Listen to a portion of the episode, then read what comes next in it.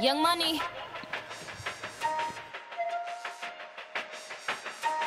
Ayo, Ferg. Yeah. Ride with the mob, hamdulillah. Check in with me and do your job. Ferg is the name. Ben Baller did the chain. Torno for the watch. Prezi plain Jane. Yamagini chain. Rest in peace to my superior. Hermes Linka feed a village in Liberia. TMZ taking pictures causing my hysteria. Mama see me on BT and start tearing up. I'ma start killing niggas. How you get that tripe? I attended Harlem picnics where you risk your life. Uncle used to skim work selling nicks at night. I was only eight years old watching Nick at night. Uncle Psycho was in that bathroom bucket. Knife to his gut. Hope that it don't. Suicidal thoughts brought to me with no advisory. He was pitching dummies, selling fiends, mad ivory. Grandma had the arthritis in her hands, bad. She was popping pills like rappers in society. I'll fuck your bitch for the irony. I said, meet you at your home. Hello la famille, vous êtes en direct sur Rince FM et c'est Piment qui est de retour. On se retrouve tout de suite après le son. do your job. Berg is the name. Baller did the chain. Torno for the watch. Prezi plain Jane. Ride with the mob. Hamdulillah. Check in with me and do your job. Berg is the name. Ben Baller did the chain. Torno for the watch. Prezi plain Jane. Suck a nigga dick or something. Uh, Suck a nigga dick or something. Suck a nigga dick or something.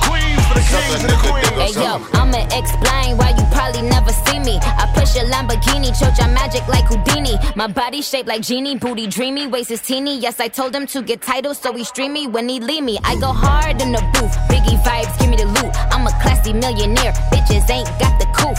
C O U T H, cause you can't spell it If I call him, then he coming homes, running Derek Jeter. Bitches must be eating ass because I swear that bottom feed us. Ho, you know that you my son, I should've scrapped you as a fetus. All these bitches rocking inches cause they following the leader. I should switch it up on hoes and rock a afro like Lupitas. I don't keep up with the Joneses, but I do know Cat and Zeta. I'm with Candace, Titi, Tembi, and Viola, mi amiga.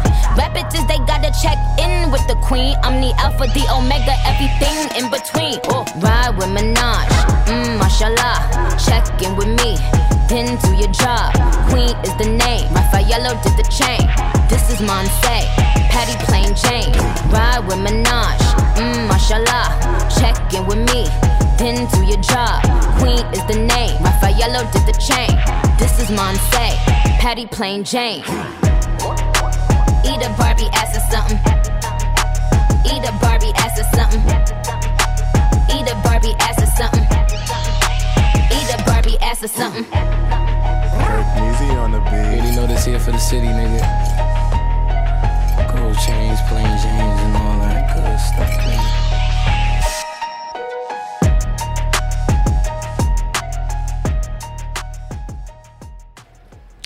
Yo la famille, Hello. welcome Hello, back. Chris. Après nos petites vacances là. Petites vacances. euh, petites, fausses vacances, ouais. je te jure. Ça va la, la famille? Comment ça se passe là du coup euh, depuis la dernière fois qu'on s'est vu? Euh, on est là, hein, on est là. Moi, ça fait un mois et demi que je vous ai pas vu, en fait, je pense. Ouais. Eh ben. Un mois et demi. euh, Ouais parce que t'étais pas là à l'autre émission Roda. Non, non, non, je, je me reposais. Et toi Bintou Mais Comment ça se va, Ça va? Ça va, très bien. Ça se passe bien Vous nous avez manqué. Je pense qu'on a manqué un peu aux gens aussi, non Ouais c'est clair, on s'est un peu, on s'est un peu croisés, euh, croisés là. Non, on se parle toujours, mais ça fait un petit moment en euh, fait. Ça fait quoi? Ça fait deux. Ça fait un mois en fait qu'on est Mm, mm. la dernière émission. Bah ça va, Ça fait. euh, tout va bien pour moi en tout cas. Je suis revenue du Cap Vert, c'était cool. Voilà, j'ai retrouvé le soleil aussi ici à Paris, donc euh, ça va, on est content. Hum, ça va, t'es gagnante là, hein. Cap Vert, il fait beau ici. à Vite Paris, fait, hein, parce que n'empêche quand je suis rentrée du Ouais, Cap Vert froid, hein. la semaine dernière, Ouais, les gens m'ont blagué, tu vois, sur, euh, sur les réseaux sociaux en mode ah il fait trop beau à Paris, il fait 28, et quand je suis rentrée il, fait, il faisait vraiment froid en Ouais. fait. Ouais, il pas vraiment froid. Et Mais là, ça va, là, depuis deux jours. Ok. Du coup, on est rejoint par euh, Johan, donc Johan, euh, le fondateur de, de l'événement Paris Black Pride. Euh, du coup, Johan, euh, comment Salut est-ce que Chris, salut Bintou et Roda. Salut. Johan. bienvenue à toi. Merci à vous. Bienvenue dans Piment. Est-ce que Bon, ben, on va. ouais, est-ce que t'es vraiment que prêt est-ce que t'es prêt d'abord Parce que là, les nerfs sont tendus là. Ah, moi, Grave, Moi, j'ai pas prêt, mangé ouais. euh, les, Ah. les transports, tout ça. J'ai Ah, mis une heure pour arriver, donc je suis, né, je suis vénère. Ah, pareil. Rescapé du Deux. RERD. Ouais. Ok, du coup, ben, les nerfs sont tendus. On va passer au et poivre tout de suite. Bordel de merde là, ça se fait pas, on est assez fatigué. On est fatigué, les nerfs sont tendus. Les nerfs sont tendus. Les nerfs sont tendus. Alors, je pense qu'il s'est passé beaucoup de choses hein, euh, qui ont fait que nos nerfs sont tendus là dernièrement. Euh, je pense que vous n'avez pas trop euh, galéré pour trouver vos sel et poivres. Donc, euh, je vais vous demander euh, qu'est-ce qui vous a tendu les nerfs euh, dernièrement? Je vais peut-être commencer par toi, euh, Joanne. Qu'est-ce qui t'a tendu les nerfs un petit peu euh, ces derniers temps? Alors, il y a un certain nombre de sujets qui vraiment ont attiré mon attention, mais pas de la bonne manière en fait. C'est parfait, c'est le seul épreuve.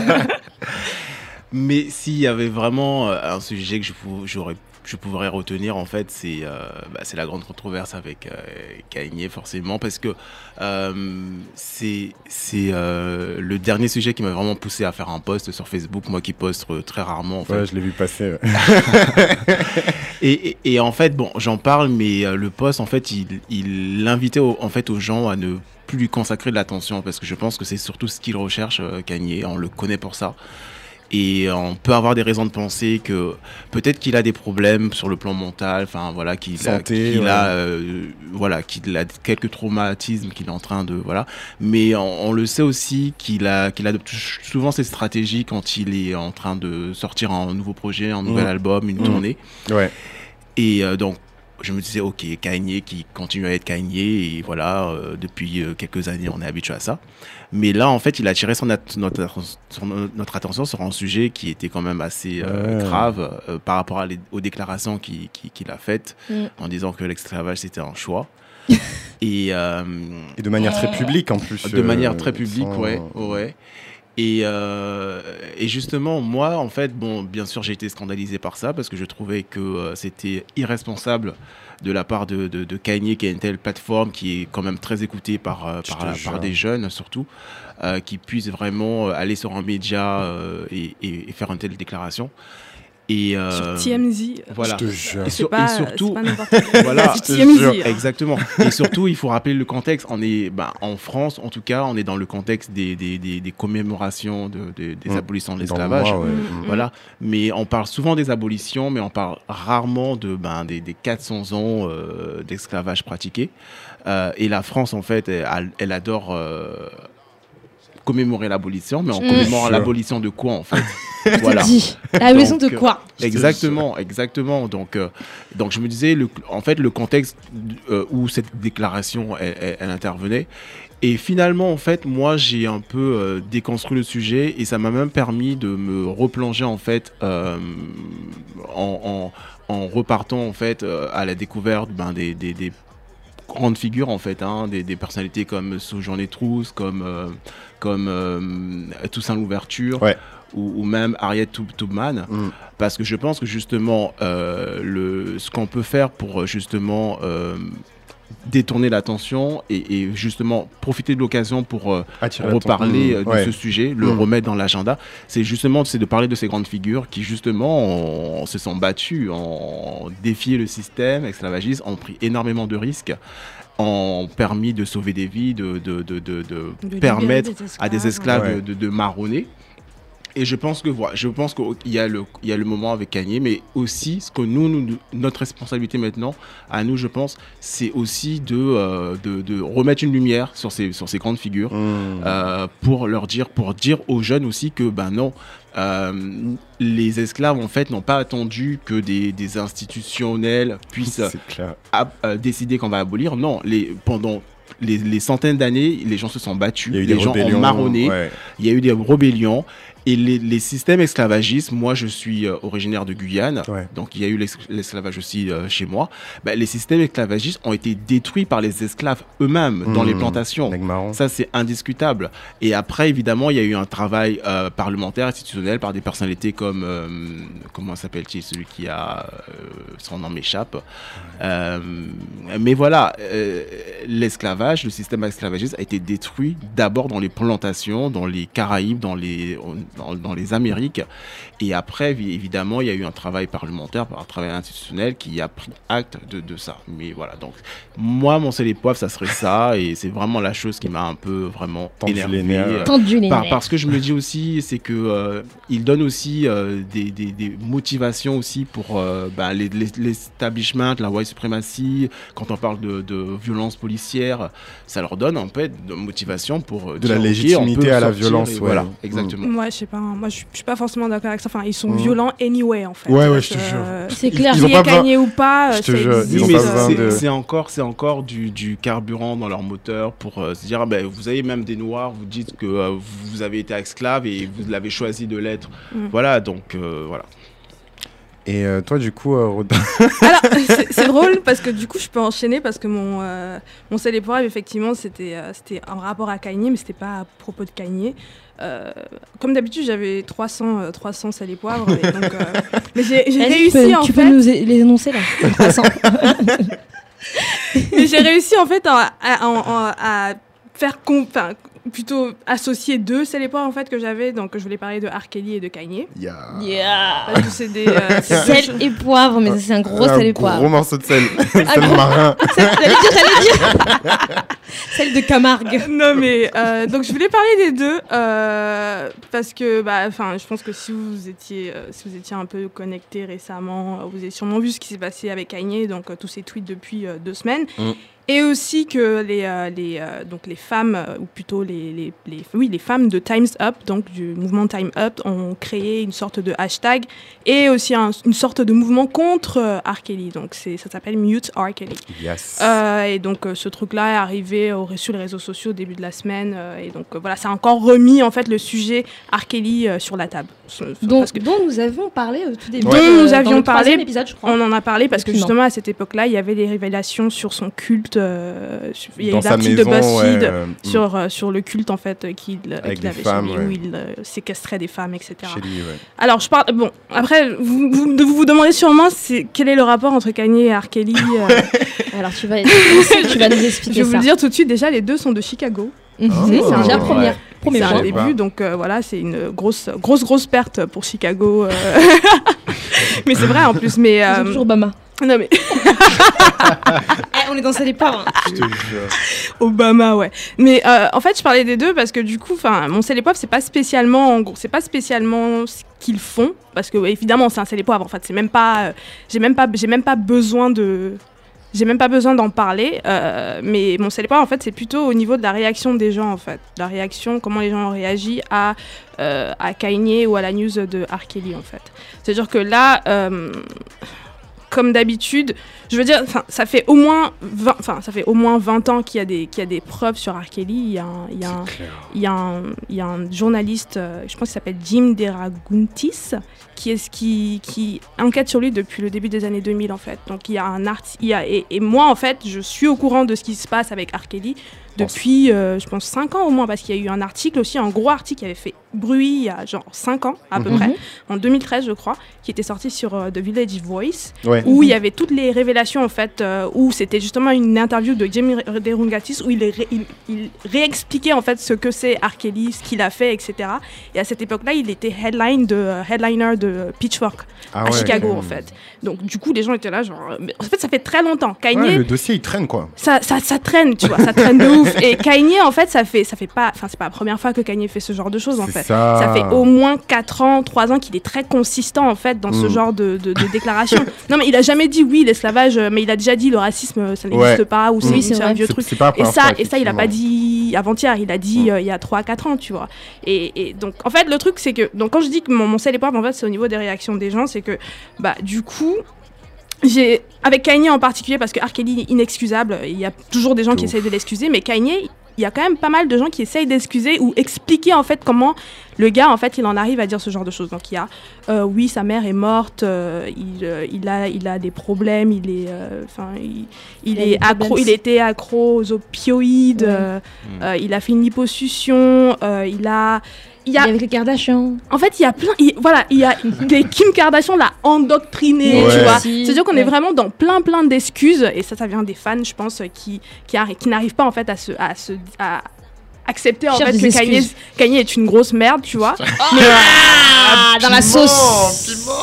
Mais je je veux dire, je, je pense pas que ce soit un problème de dire que Kanye c'est une grosse merde. Ça, Et donc fait. du coup, moi, je, enfin, en observant un peu la réaction des gens, je me suis dit, mais en fait, j'ai l'impression qu'ils, ils- enfin, ils n'essayent pas d'excuser Kanye, mais ils essayent de, de justifier pourquoi ils continuent eux à l'écouter en fait. Ouais. Parce que du coup, je me suis dit, mais Exactement. c'est c'est bizarre, on n'essaie pas de, ouf. on essaie pas de justifier Kanye en fait. On essaie de se dire, mais putain, moi j'écoute toujours Kanye, ça veut dire qu'au final, il a toujours du bon, lui, tu vois. Ouais, donc, euh, et tu vois.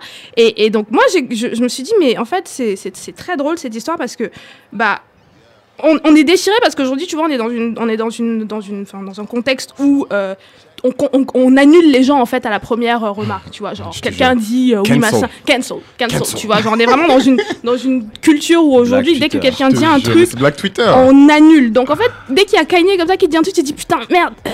Je cancel, je cancel mais, pas. mais en fait, je suis, je suis grave fan. Il, il a trop fait des trucs pour moi, pour Je ma santé. J'ai écouté euh, 808 euh, and Heartbreak en 2008, ça m'a trop aidé, Et puis machin et, font les tout. faux choqués Et, là. et- et- et putain, ça veut dire que en fait, si Kanye est une merde et que je l'écoute, ça veut dire que moi aussi, je Moi suis, aussi, je suis je une grosse merde en fait. Tu vois. Bah, peut-être que oui, hein, en fait. hein. Bah, en fait, Bah mais ouais, en fait. si- vous-même, vous savez, tout le monde, on est tous des On est merdes. tous des merdes. On est, on bien tous des On merdes. est Mais en des fait, merdes. Y a différents types de merde quand même. hein. mais, mais Pour Célia, big up Célia. Elle nous écoute, Célia. nous écoute, elle dit non, moi je suis pas une merde. Moi, je suis pas une moi, merde, je suis pas une merde. hein. mais, mais ouais, mais enfin en fait, mon point, mon point donc c'est que en gros ce, ce débat-là, on revient en fait à l'histoire aussi de est-ce qu'on sépare l'artiste de la personne? Ouais. Et je pense que c'est un, enfin je pense pas que ce soit un, enfin si c'est un faux débat en fait, parce que pour moi on peut pas séparer l'artiste de la personne parce que ce que Je- la je personne fait en avis, fait, hein. la personne elle informe en fait son art en gros. Ça veut dire que tu peux pas dire que c'est deux entités complètement différentes prolongement. et que, de- et que personne bah, en fait c'est des expériences ta vie etc tout ce que tu veux qui informe en fait le travail que tu vas que tu vas mettre euh, put in the- like out, out of the world Je you know, like, partage ton avis. vois, ouais. et, et, et donc du coup non mais ça, ça peut être, ça peut être très controversé ce que je vais dire ou pas mais je pense qu'il faut que il faut en fait juste accepter et arrêter d'être hypocrite Hmm. euh, parce que du coup, quand on commence à cancel des, des Kanye, il faut les cancel. hein, je pense qu'il faut les cancel. Mais du coup, moi personnellement, je suis pas, je suis pas très, euh, je suis pas très, comment dire. euh, cohérente en fait dans mes dans mes annulations en fait de personnes Parce que- non mais c'est vrai parce que car R. Kelly je le cancel sans problème tu vois mais il y a des artistes que j'écoute toujours euh, non Chris Brown j'écoute pas Chris Brown mais euh, tu vois genre James Brown c'est très connu que le mec il tapait sa femme ouais. Ray Charles il y a un film où on montre qu'il tapait sa femme Turner. euh, Il Fela, il y a un documentaire où le mec il est en train de parler, il dit que c'est normal de taper sa femme. Euh, Il y a énormément. En fait, Ouais, euh, co- en fait, il y a- il y en a. Mais on peut, on peut, y- on peut, on peut continuer y a pendant liste une heure en fait. On peut continuer pendant une heure en fait. Et le truc c'est que dans ce truc-là, c'est, il faut juste accepter en fait que voilà, de un déjà on est des merdes. C'est pour ça en fait on continue à les écouter et parce que bah on est des merdes, mais aussi On c'est sponsorise pas comme, c'est pas comme si c'était nous en fait. Non, on sponsorise. enfin, On donne de la force à de la pense, je pense que la meilleure façon en fait d'accepter en fait qu'on peut écouter ces mecs là c'est se dire que de toute façon euh, on enfin je sais pas on télécharge euh, enfin Ouais. on donne pas directement de l'argent On n'a pas payé euh, les concerts. on n'a pas payé les concerts, etc. Maintenant, effectivement, à la, co- à la fin, on peut avoir une, res- une certaine de, de responsabilité. Est-ce qu'on veut vraiment que ce mec-là soit euh, Bah visible, oui, etc. C'est machin. ça. hein. Mais je pense qu'il faut vraiment arrêter en fait de vouloir les excuser parce qu'on sait très bien au fond de nous que c'est des, c'est des, c'est des merdes en fait. Et que en fait, il y a aucun souci qu'une merde puisse faire un art en fait qui est très bon parce que personne n'est pur, personne n'est pas problématique, ça. tout le monde est problématique. Donc euh, je sais pas trop si ça avait du sens ce que je viens de dire, mais Non, euh, non, si, voilà, si, merci. Non, et, puis, et puis je pense qu'il y a toujours cette question-là, faut-il confondre euh, l'artiste et l'homme? Enfin, Ouais. ça c'est le sujet, hein, je pense même que c'est un sujet de... Ah ouais, c'est un débat à part entière. c'est- philosophique, c'est- hein. C'est Non, mais évidemment qu'on peut pas. Enfin, je veux dire, c'est la, c'est la même personne en fait. Je, je- je- c'est compliqué de dire non, mais en fait, je vais juste Comme considérer ouais. euh, son art, et écouter et dire que voilà, je suis pas, je, suis pas, je cautionne pas forcément la personne. Non, mais en fait, le mec là, R. Kelly, parce qu'il y a toujours des gens qui écoutent. Kelly. Si vous m'écoutez. Kelly, en fait, quand il écrit ces sons là, parce que la plupart de la, la discographie de. Kelly c'est quand même sur le sexe. Pensez au fait que le gars, en fait. Ce qu'il aime bien, en fait, ce sont, les ce sont des jeunes filles, en fait, de 14 ans. en fait. Mineur. Ce sont des meufs, c'est des mineurs, en gros. Et quand, quand il écrit, en fait, sa musique. Et Et, moi, sa musique. et, ça. et- et le truc, c'est qu'avec un R. Kelly, hein. avec R. Kelly, on peut même pas les cancel parce qu'en fait, R. Kelly écrit pour plein d'artistes qu'on kiffe, en fait. tu vois. Moi, je suis une grosse fan de, Mar- de Maxwell. Il y a Unfortunate de, enfin, Fortunate, pardon, de Maxwell qui est écrit par R. Kelly. C'est un, c'est un morceau, mais extraordinaire, tu vois. Ça veut dire qu'à un moment donné, c'est comment on fait? Hmm, Comment on fait? C'est ça. Bah, On accepte juste qu'on est hypocrite et que voilà, on est des merdes, en fait. Et que le monde, il est pas parfait. On peut pas juger. euh, en- C'est pas un noir et blanc, quoi, en fait, tout simplement. exactement. C'est Maintenant, on essaie à notre, à petit niveau de dire, effectivement, il y a un niveau, euh, enfin, au-dessus duquel on peut plus accepter des choses, mais ça reste quand même hypocrite en fait. Parce que quand on commence à cancel des mecs quand ils disent X ou Y, il faut cancel tout le monde en fait. Ah, c'est clair. Voilà. Vu qu'on est tous des merdes. On est tous des merdes. Voilà, merci bien. Et toi Et toi, Bintou, qu'est-ce qui t'a Alors moi, nerfs du coup, j'avais 300, euh, 300 sel et poivre Comme euh, depuis un mois. Il y a plein de choses qui sont passées. Bah ouais. euh, qui m'ont énervé. Et puis du coup enfin là j'ai un sel et poivre un peu hyper frais hein, qui date de euh, même hier soir. Euh, du coup j'ai regardé un documentaire. Je sais pas si vous avez vu passer un documentaire qui a été produit et qui est diffusé qui a été diffusé sur Arte donc la chaîne euh, Arte. Ouais. euh, les routes de l'esclavage donc Ah, tu l'as, tu, tu l'as maté. Donc j'ai regardé hier, donc c'est un documentaire en quatre épisodes qui a été produit, co-réalisé par Fanny Glissant, Juan Gelas et le troisième nom, je sais plus, c'est un homme blanc. Ouais, c'est un homme noir. Donc euh, j'ai vu pas mal, tu vois, d'articles sur ce De commentaires, ouais. de d'articles, de commentaires sur les réseaux sociaux. Enfin, Arte, ils ont bien misé dessus. Et puis, bah, c'est surtout sorti euh, le 1er mai, euh, le soir même de la, de quand il y a eu la commémoration, euh, enfin, en tout cas, le discours de la commémoration sur euh, l'abolition de l'esclavage euh, par, euh, votre, Président par de la votre président euh, Ma- Emmanuel Macron. Donc il y a tout un truc. C'est Il qui y a tout- y a tout un- Moi, j'ai pas voté, moi. J'ai pas, moi, j'ai pas fait le castor, moi. J'ai pas fait barrage. Euh, euh, euh, du coup, enfin voilà, il y a eu une portée autour de ça, donc ça se voulait hyper important, etc. Bon, moi déjà j'étais un tout petit peu sceptique parce que j'ai vu quelques, euh, euh, comment dire, des interviews et des articles, bah, des critiques en fait sur ce documentaire. Donc je me suis dit, Hmm, c'est chaud. J'ai Ouais. vu quelques trucs Ouais. euh, par Fanny Glissant. je pense peut-être que c'est la fille d'ailleurs de Edouard Glissant. Je suis pas sûre. J'ai pas, j'ai pas regardé. Peu importe. Donc du coup, je me suis dit, je vais regarder quand même ce documentaire euh, parce que c'est important. C'est le mois, euh, c'est le mois des commémorations. Et puis Mm. bon, bah voilà, je vais regarder quoi. Donc j'ai regardé ça hier. Voilà, en plus en, en connexion partagée parce que vu que je viens de, de- de déménager, j'ai toujours pas internet chez moi, donc j'ai gâté tout, toute ma, toute ma, comment on dit, toute mes, ma, Ta, ta bande passante, ma là. bande passante sur mon, mon téléphone là pour regarder un documentaire qui m'a bien tendu les nerfs. Alors très rapidement, je vais vous expliquer pourquoi. En fait, déjà le documentaire il commence. Euh, genre, euh, donc c'est en quatre épisodes. Le, document- le documentaire, en fait, il commence par parler de l'esclavage de façon hyper universelle. En gros, il y a toujours eu l'esclavage dans toutes les civilisations au monde, et il te commence par, par- il commence par parler de l'esclavage à l'époque antique, chez les euh, Romains, chez les Grecs. Bon, déjà, c'est très Bon. bancal, tu vois, parce que du coup, ça ne parle pas, enfin, ça met tous les, esclava tous les esclavages sur le Au même, plan. ouais.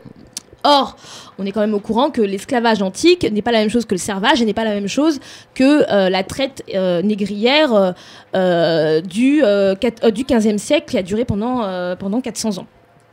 Donc, au bout du deuxième, au bout du deuxième épisode. Ah, t'as on- regardé tout Ouais, j'ai regardé tout hier soir. Ok. J'ai terminé à 2h du matin. au bout du deuxième épisode, on commence à parler effectivement de la traite négrière. Alors, ce qui est intéressant par contre, c'est qu'il parle aussi de la traite arabe, arabo-musulmane, donc euh, qui a duré mille ans, qui est donc la traite euh, des euh, Africains, notamment Afrique de l'Est, Mm. donc des Nubiens, des Égyptiens, Érythréens, etc., la Corne de l'Afrique, Mm. qui sont allés au Moyen-Orient, jusqu'au, tu vois, jusqu'en Inde, Ouais. et, et après, la traite, la traite transsaharienne, qui est, euh, qui est une traite qui s'est faite à partir de l'Afrique de l'Ouest, et notamment du Mali, avec les points comme Tombouctou, Agadez, Vers le euh, nord. euh, et après jusque bah, dans le désert, le Maghreb, et jusqu'en Égypte. Donc Mm. euh, il y, a- il y a deux, on va dire qu'il y a deux circuits de traite arabe. Donc ça, c'était intéressant de parler de ça, parce que c'est vrai que c'est une histoire qui est un peu moins connue. On n'en parle pas autant. Que... on n'en parle pas autant et qui est pour moi, je pense, extrêmement importante, surtout pour nous noirs qui vivons en France, parce qu'on vit en France On cohabite avec. en euh, cohabitation avec, les, avec euh, les Arabes et les, Berbe- Maghrébins, et les- ouais. et les Berbères. Donc c'est important de savoir cette histoire-là. Néanmoins, euh, ce qui est censé être en tout cas le, le- le- but de ce documentaire-là, c'est de parler de la traite négrière et de la route bah, de- du commerce triangulaire. Donc tout de suite, en fait, euh, ce qui moi m'a dérangé, c'est qu'à aucun moment, donc il t'explique que les, les Portugais sont arrivés au 15e siècle, etc., euh, qu'ils ont euh, fondé des comptoirs, comptoirs. au début, etc. Donc le problème dans ça, c'est qu'on ne t'explique pas, par exemple, que donc, si les Européens ont commencé à créer le circuit, on va dire, de l'Atlantique, alors que pendant tout le Moyen Âge et toute l'Antiquité et tout le Moyen Âge, le point le plus important, le centre, l'épicentre économique de l'humanité, c'était la Méditerranée, en fait. mm, Et que c'est à partir de, entre guillemets, la découverte.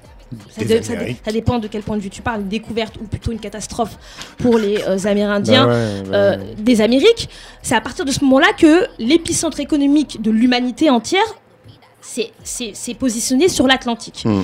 Donc, dans le documentaire, on t'explique à aucun moment que les Africains ont été déportés dans les Amériques parce qu'il y a eu génocide Mm. des Amérindiens en fait et qu'il y a eu génocide des Amérindiens grave, et que ça. donc il y a eu impossibilité de piller et de mettre euh, en valeur euh, les ressources euh, qu'il y avait dans les Amériques et donc il fallait du coup une main main-d'œuvre. d'œuvre et que cette main d'œuvre a été trouvée, trouvée entre guillemets, en Afrique. Donc ça par exemple on le dit pas. Ouais, donc raccourci un Enfin, peu violent, quoi. Non mais c'est même pas un raccourci, je veux dire, à quel donc pourquoi en fait on a déporté les Africains en fait?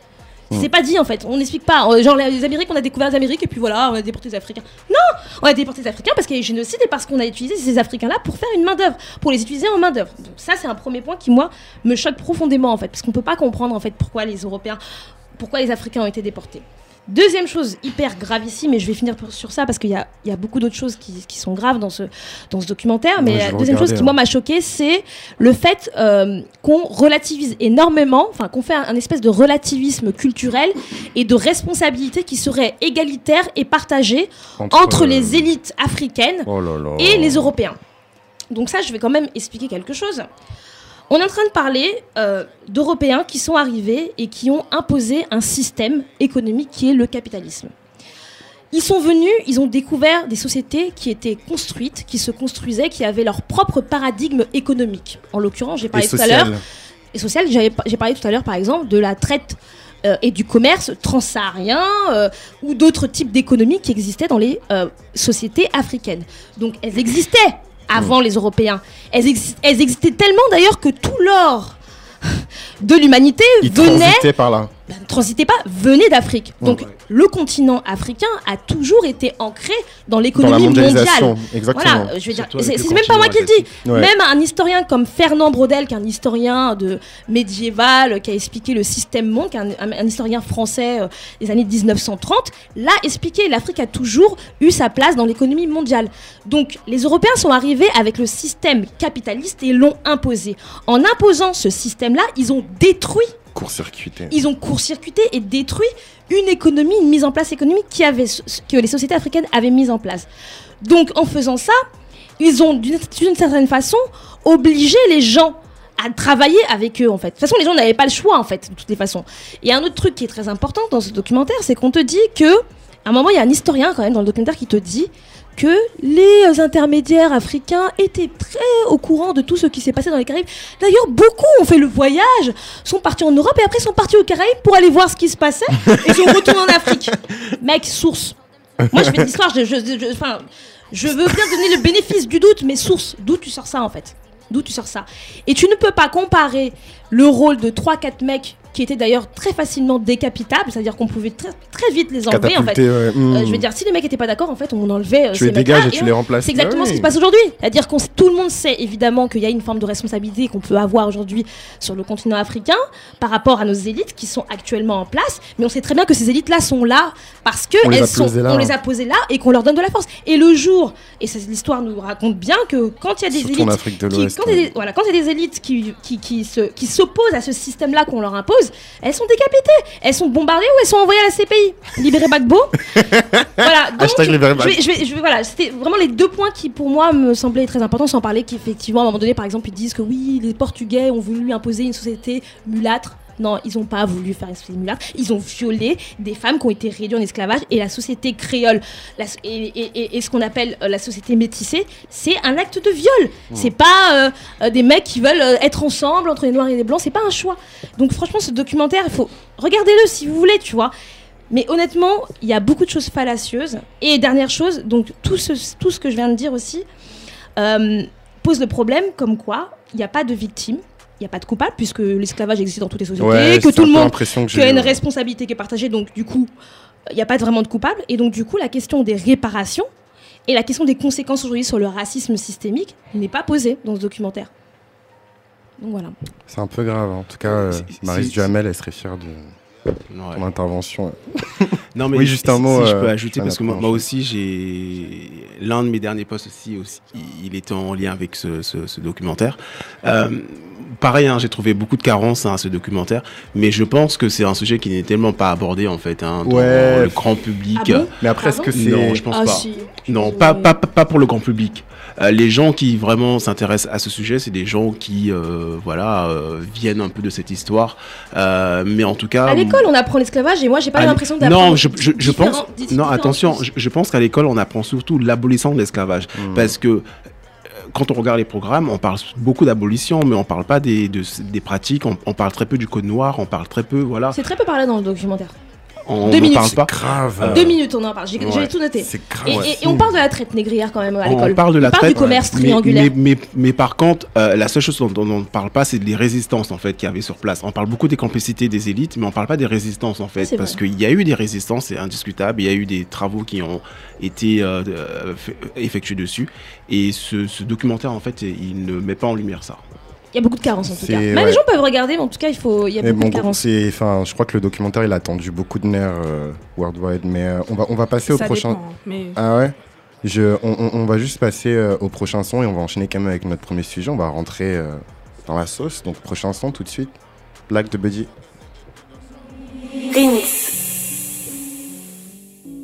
Black. Black, black, black. black on black, black. Yeah. Hey. Okay, black, black, black, black on black, black, my thoughts so black, black, black on black, my skin is so black, I'm rocking that black on black is black. Black rims on this Black. black, wheels in this black, Black. whip with this black bitch. Black. I'm so black on black on black on black on Black, black, black, black on black, black, my thoughts so black, black, black on black, my skin is so black, I'm rocking all black, everything is black. rims on this Black. black, wheels Black. in this black, Black. whip with this Black black on black. bitch. Yeah. I'm so black on black on black on black on. Hey. Black out the coop, hop out the roof when I run into you. Thoughts black as the dark side of the moon. Won't be no truce, won't be no truce. At your funeral in an all black suit. Couple white girls rocking all black too. Me and man marching on all black roots. Call up the troops, call up the troops. Punch you in the mouth, then knock out your tooth. I can tell when they not telling the truth. Talking that shit, nigga, what you gon' do? What you gon' do? What you gon' do? Back and I'm black and I'm acting brand new. Niggas in the back like, oh word. Diamonds all black like, fuck what you heard. Fuck what you heard. Fuck what you heard. Spilling some Hennessy black on the curb. Just for the memory of the deceased. When I black out of awaken the beast. What it's gon' be? What it's gon' be? You don't want fuck with a nigga like me. Bet you never seen motherfuckers so black. Nigga, I'm black on black on black on black on black. Black, black, black on black. Black, my thoughts so black. Black, black, I'm black. My skin is so black. I'm rocking that black on black is black. rims on this Black. black, wheels in this black, Black. whip with this black bitch. I'm Black. so black on black on black on black on. Black, black, black, black on black. Black, my thoughts so black. Black, black, I'm black. My skin is so black. I'm rocking all black. Everything is black. rims on this Black. black, wheels Black. in this black, Black. whip with this Black black on black. bitch. I'm Hey, so black hey, on black hey. on black on I black feel like on. Trayvon with this black hoodie on. Huey P. Newton, Black Revolution. I'm with a Nubian queen and some illegal aliens. I got a black fist balled up, and it ain't just me, it's all us. 400 years of oppression, I'm about to give me that black Tesla. Black skid marks on the pavement, cops wanna see me in a black cage. Black on black on black, Master Juba with the tap dance, Gucci with the dapper Dan. Tell him kiss my black ass.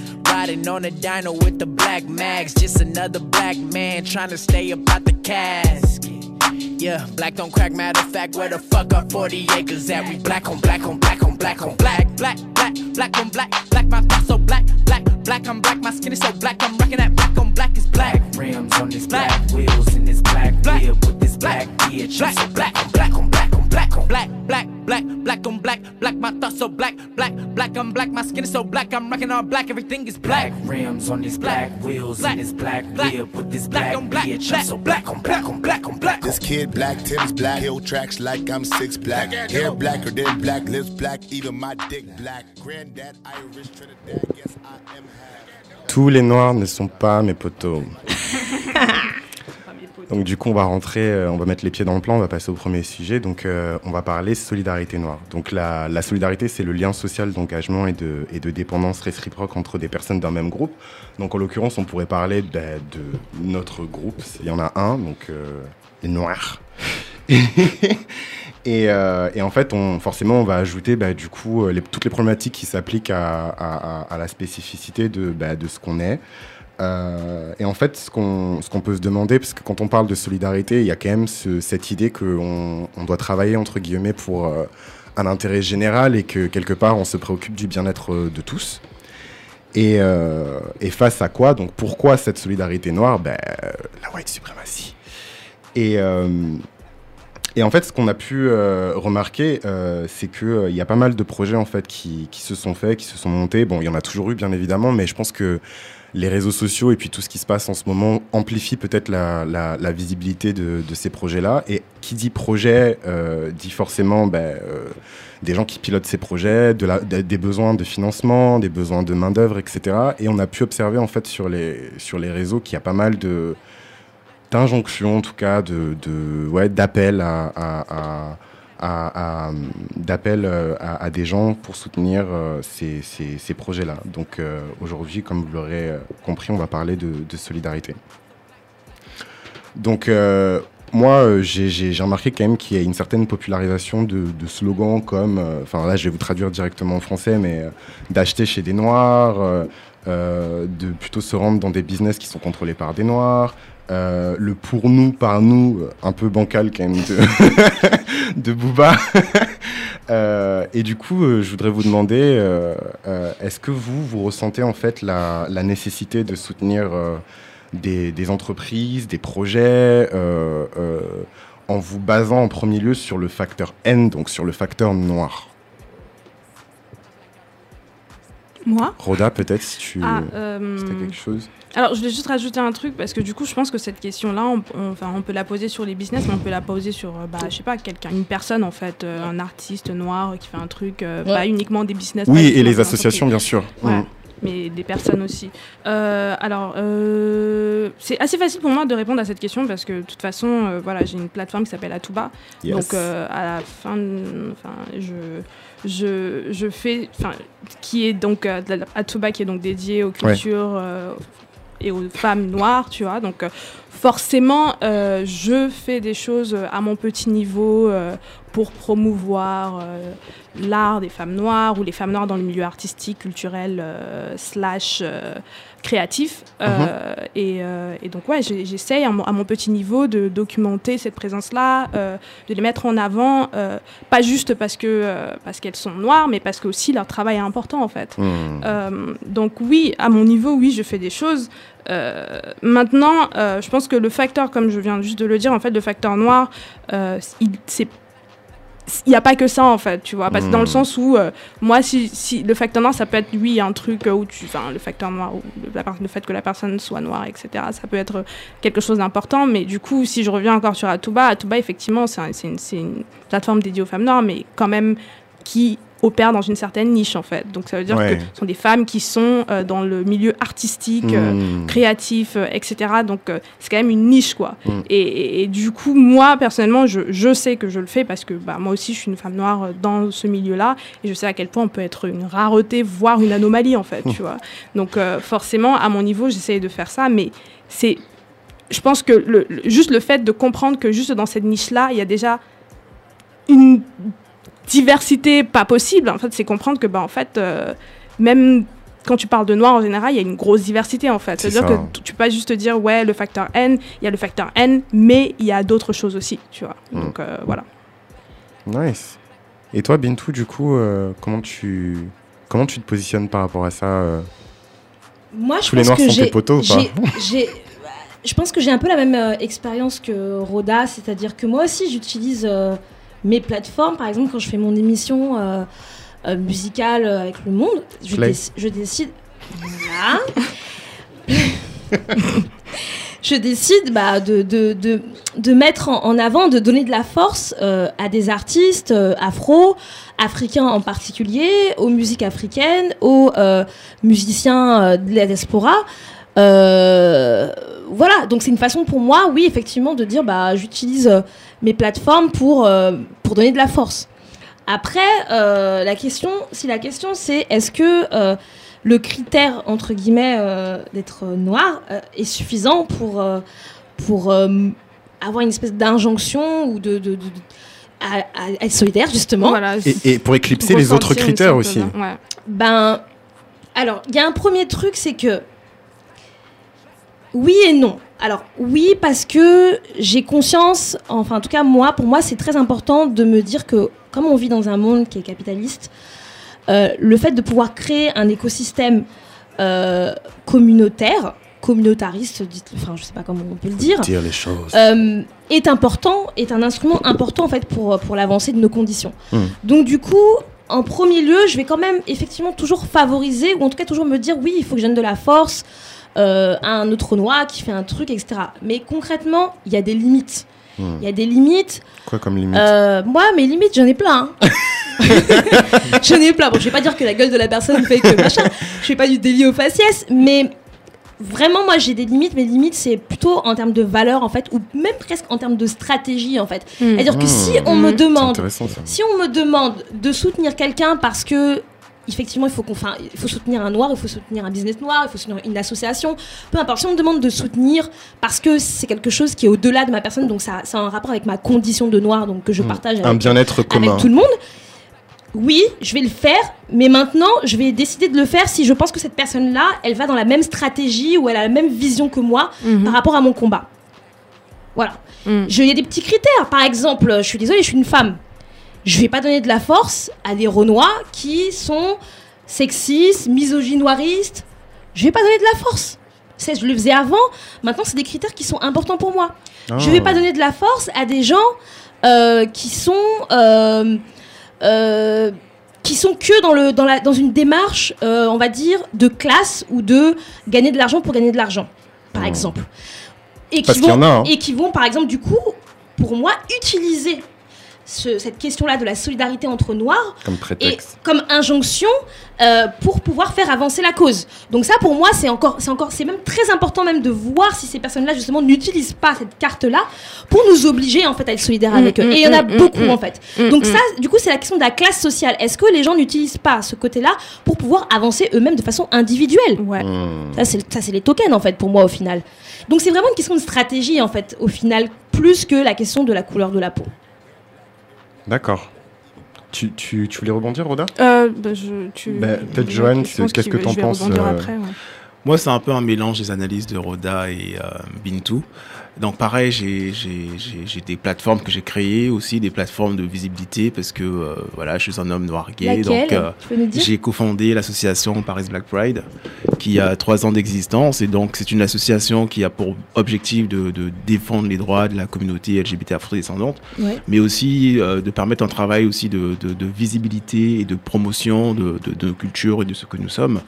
Euh, parce que euh, en étant noir et LGBT, ben euh, il y a toute cette question par rapport à l'intersectionnalité, euh, les doubles discriminations et et donc des plateformes comme ça en fait elles n'existaient pas il y a quelques années. Donc euh, moi et un groupe d'amis on a dit que voilà c'était vraiment nécessaire euh, d'arriver avec ça. Donc euh, je suis un peu au cœur hein, bah, de, de, de, de, ces questions, de ces euh, Solidarité de- noire. ouais, de Mm. ces ambivalences même. Et, euh, et moi, je trouve que oui, c'est important parce que déjà, personnellement, j'ai une certaine conscience politique Hmm. et ma conscience politique aussi, elle va jusqu'à mon porte-monnaie. C'est-à-dire que euh, j'essaie euh, de, de, de toujours penser à comment j'utilise mon pouvoir d'achat Hmm. et qui je soutiens en fait quand je, je, je, je consomme. Parce que nous sommes tous des consommateurs. C'est ça. Soit, voilà, nous sommes tous des consommateurs. Et, euh, et voilà, et donc euh, je trouve que c'est quand même important euh, pour moi en tout cas d'avoir cette conscience de, de, de- de comment je consomme et quels sont les projets et les personnes que je, je, je, je soutiens. Et en, bah, comme, comme, euh, comme Ro- euh, Roda disait en fait, hein, euh, et Bintou, Bintou aussi, on est obligé en fait de créer des, des, des, des, des, des autres circuits pour, euh, Mm. pour, euh, pour euh, financer nos projets, pour les faire euh, avoir euh, plus de visibilité. Pour Pourquoi? Exister. Parce que pour exister. Parce que dans le monde capitaliste où nous sommes, ben, si moi aussi, je, je, à côté de ça, je, je, je travaille aussi sur mon projet d'entrepreneuriat. Et donc, euh, pour moi, euh, c'est difficile pour moi d'aller avec mon projet auprès d'une banque et, euh, et de dire voilà, j'ai un projet qui est dans le, dans, dans le monde du luxe et voici mon, mon business plan. Et on va d'abord voir que je suis noir en fait, hein, Mhm. avant de vraiment éplucher mon projet et Ouais. de voir sa viabilité. On va d'abord voir que je suis noir et ça c'est une réalité et ça toutes les personnes qui sont dans, le, dans les affaires ou euh, même dans le milieu associatif. hein. Moi, Ouais, l'association. Paris Black Et Pride, que ça touche de l'argent aussi, c'est Voilà. tout simplement. Façon, On dans a- le monde dans lequel on vit, euh, façon. Exactement, on a énormément de projets et qu'on aimerait faire parce que c'est c'est des choses qui sont vraiment nécessaires à faire. Mais il y a toujours cet écueil de, de, de savoir comment on va le financer. Et même auprès des, des institutions, hein, des institutions, euh, voilà, la mairie, enfin les mairies, les, euh, les, euh, les, toutes les collectivités en fait. Nous, on a eu, on a eu ce cas de figure avec la DILCRA en fait. La, DILCRA qui est cette organisme interministériel qui a pour objectif la lutte contre toutes les discriminations, euh, l'antisémitisme et, aussi l'homophobie et la transphobie. Et on leur a, avait, on leur avait, donc ils, ils avaient fait un, un appel à projet en fait pour Mhm. soutenir des projets sur le plan financier. Et, euh, et il se trouve que moi j'ai eu des informations de sources sûres qu'on était le seul projet à n'avoir pas eu de, de, de, de, de- de financement. Mais tu vois le monde Pourquoi partout. Pourquoi? Parce que voilà, on est une association noire qui se revendique en tant que telle et qu'on a un agenda qui est en désaccord avec euh, leur politique à eux et qu'on participe un peu à la division de la société. C'est le Black De- Pride. D'après qui l'a- d'après eux, évidemment. Voilà, voilà. Donc, euh, donc en fait, ça nous. euh, à partir de là, on doit vraiment voir euh, nos- toutes nos, nos, euh, possibilités en fait pour euh, ressources. nos, nos- nos Les propres ressources, à nous. Comment dans la est-ce- communauté. voilà. Comment est-ce qu'on crée une synergie vraiment au, au, au cœur de la, la communauté pour vraiment leur dire écoutez, on a ce projet-là, euh, ce projet-là, il est pour vous et c'est Ah oui. important que vous le souteniez parce que les autres ne vont pas le faire. Les autres, les autres ne vont pas le faire. Et donc, moi, c'est c'est ça. C'est- C'est-à-dire que euh, clairement, tous les, tous les noirs ne sont pas mes potes, tous les noirs ne sont pas mes frères. Euh, pour moi, la limite, hein, c'est c'est un peu comme Bitou disait. Hein, moi, un noir, parce que des personnes, par exemple, comme euh, Dr. Oumar Johnson, c'est- pas mon pote parce que. euh, Dr. C'est- Johnson, donc, qui est du un coup, américain. Euh, enfin, Vas-y, explique, Roda, moi je Non, sais mais pas qui il est, oui, oui. par exemple. Non mais, Ouais, vas-y, non, mais parce que du coup, je, C'est je un faut expliquer un peu qui c'est. ouais. Voilà, c'est un peu cet intellect- intellectuel américain qui est très aux avant-postes des combats pour la, la, la condition noire dans Mhm. le panafricanisme, euh, voilà, et qui a participé à beaucoup de documentaires en fait, hein, qui, a, par, qui, a, par, qui, qui, qui avait pour but au fait de parler de, de, de l'histoire euh, de toutes les diasporas noires, Mhm. euh, mais vraiment pas en commençant par l'esclavage, mais vraiment en repartant jusqu'à euh, civilisation égyptienne par exemple. C'est c'est pas un, c'est pas un vrai docteur en plus. hein. C'est Exactement, que le mec, c'est- il exactement. n'a pas de PhD et que euh, C'est- il a un faux exactement. titre. Quel frère hein. encore C'est un. C'est américain, gars. En a plein. Donc en fait, il, comme ça, sa, voix, en fait, elle a pignon sur rue partout. Il est invité dans bah, tous les grands médias noirs. Mais il se trouve que c'est quelqu'un qui est absolument miso- misogyne, absolument homophobe, absolument trans, Ouais, c'est pas un pote, transphobe. quoi.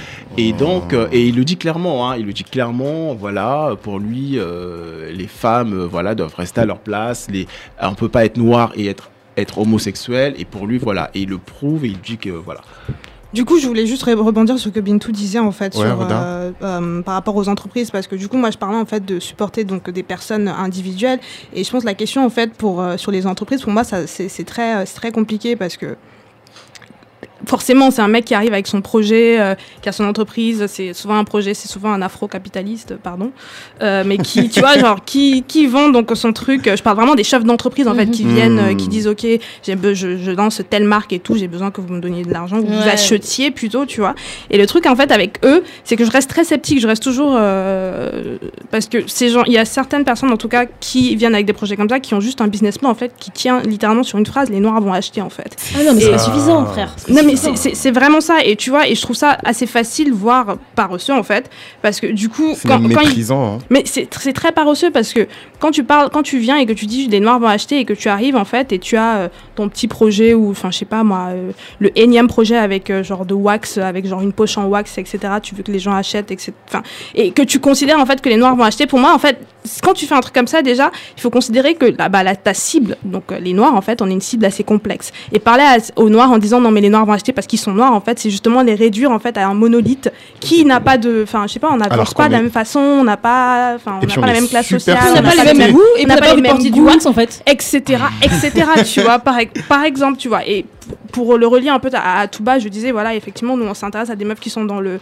dans le milieu créatif, etc. Mais c'est pas juste dans le milieu créatif. Nous, on a une ligne éditoriale, on a une direction Voilà, artistique. ça. donc, forcément, on va s'intéresser à certaines sensibilités plus qu'à d'autres, en fait. Donc, il y aura des gens qui vont, tu vois. Et je pense que juste considérer que, bah, déjà, on, on- on a ces spécificités-là, c'est c'est de respecter déjà les personnes que tu mets en avant en gros comprendre que effectivement on est on est très complexe et que tout le monde en fait n'a pas la- ne fait pas la même chose euh, de la même façon Ouais, je vais, Bintou, je tu- vais tu voulais appuyer, je vais ouais. appuyer ce que dit Roda parce que c'est super important. C'est-à-dire Mm. que quand elle dit que elle, elle crée, elle a créé Atuba et que Atuba a une ligne directrice, une ligne éditoriale, c'est-à-dire qu'elle ne cherche pas à dire j'ai créé une plateforme pour les femmes noires, donc toutes les femmes noires venez. Elle est en train de dire j'ai créé une plateforme pour les femmes noires. Voici en tout cas ma sensibilité à Mm. moi. Voici la façon qui est mon regard à moi sur, sur toutes ces femmes-là. Donc c'est c'est- c'est- c'est humain, elle n'est pas en train de parler en tant qu'être racial ou euh, en train de dire aux gens vous pouvez venir avec moi juste parce que vous êtes des noirs. Mm. Et je pense que non seulement c'est paresseux, mais c'est plus que paresseux, c'est Ouais. hyper médiocre en fait. C'est Que méprisant. de, c'est méprisant, c'est médiocre que de, de croire que les gens euh, n'ont pas une sensibilité, n'ont pas de valeurs qui sont différentes, n'ont pas, Mm. enfin je veux dire une histoire différente, Mm. ne viennent pas de classes sociales différentes. Mm. Non seulement c'est médiocre, c'est euh, méprisant, mais ça va pas nous faire avancer en vrai ça. Ça. Je veux dire, euh, ça va pas nous, ça va pas nous faire avancer, ça va pas montrer notre humanité en fait, la complexité de, nos humanités en fait. Et puis là, je vais peut-être parler de, des, des entreprises en particulier et peut-être un peu moins des associations, mais ça, enfin, en- si on se met du point de vue entrepreneur, entreprise, etc., c'est pas challengeant d'avoir une cible Mais où tu te dis que, euh, voilà, juste sur un critère. vrai, c'est médiocre. euh, Mais tu sais, en plus, médiocre. et en plus pour moi, en fait, ça perpétue ce, ce truc où on dit que bah en fait, euh, il y a une façon en fait d'être noir, tu vois. Et en fait, quand tu dis ça, euh, moi, ça me fait penser en fait à, enfin, je vais même pas, je vais même pas citer ça, mais du coup, quand tu, tu commences à communiquer d'une certaine façon et tu, je- j'ai pas envie. tu voulais commencer à mettre le pied. J'ai retiré le Ah, piment j'ai de la sauce comme ça, mais, euh, mais oui, quand tu commences à parler d'une certaine façon et tu penses qu'il n'y a qu'une seule façon de, pas de parler en fait aux Noirs, tu vois, tu perpétues ce truc qui dit que bah en fait les Noirs on a un groupe euh, bah, homogène euh, et on est un monolithe, tu vois. Ouais, Et à côté de ça, en musique, gros, c'est aussi une, aussi une porte ouverte en fait pour des personnes non noirs en fait qui Les veulent parler marketeux. aux noirs en gros et qui se disent mais en fait de toute façon c'est suffisant en fait c'est comme ça qu'on parle aux noirs donc je vais Bah oui. parler aux noirs aussi de la même façon Et je rajoute mon même, bail, tu vois. et ça crée aussi des espèces de porte-parole de noirs Mm. qui vont dans tous les espaces dans tous les différents espaces à tous les enfin je veux dire qui sont non mais je- non, mais- non, c'est un problème non mais c'est un On va problème pas parce que en fait bah, on peut citer les noms mais par exemple enfin moi ça me dérange pas mais c'est à dire que ça crée vraiment des personnes qui du coup sont censées être des in- l'intermédiaire l'interlocuteur uni- euh, unilatéral unicentral je sais même pas quel terme je vais utiliser Ouais. sur tous les sujets qui Tous concernent les noirs tout le et monde. ça, Tout le c'est un énorme problème parce que, un, Coucou déjà, par exemple, quelqu'un comme Roca Diallo qui est une amie, il y a certaines fois, par exemple, effectivement, où je me dis, c'est dommage qu'elle intervienne sur ce, sur ce truc-là, parce qu'il y aurait d'autres personnes qui seraient peut-être plus légitimes que elle euh, pour en parler.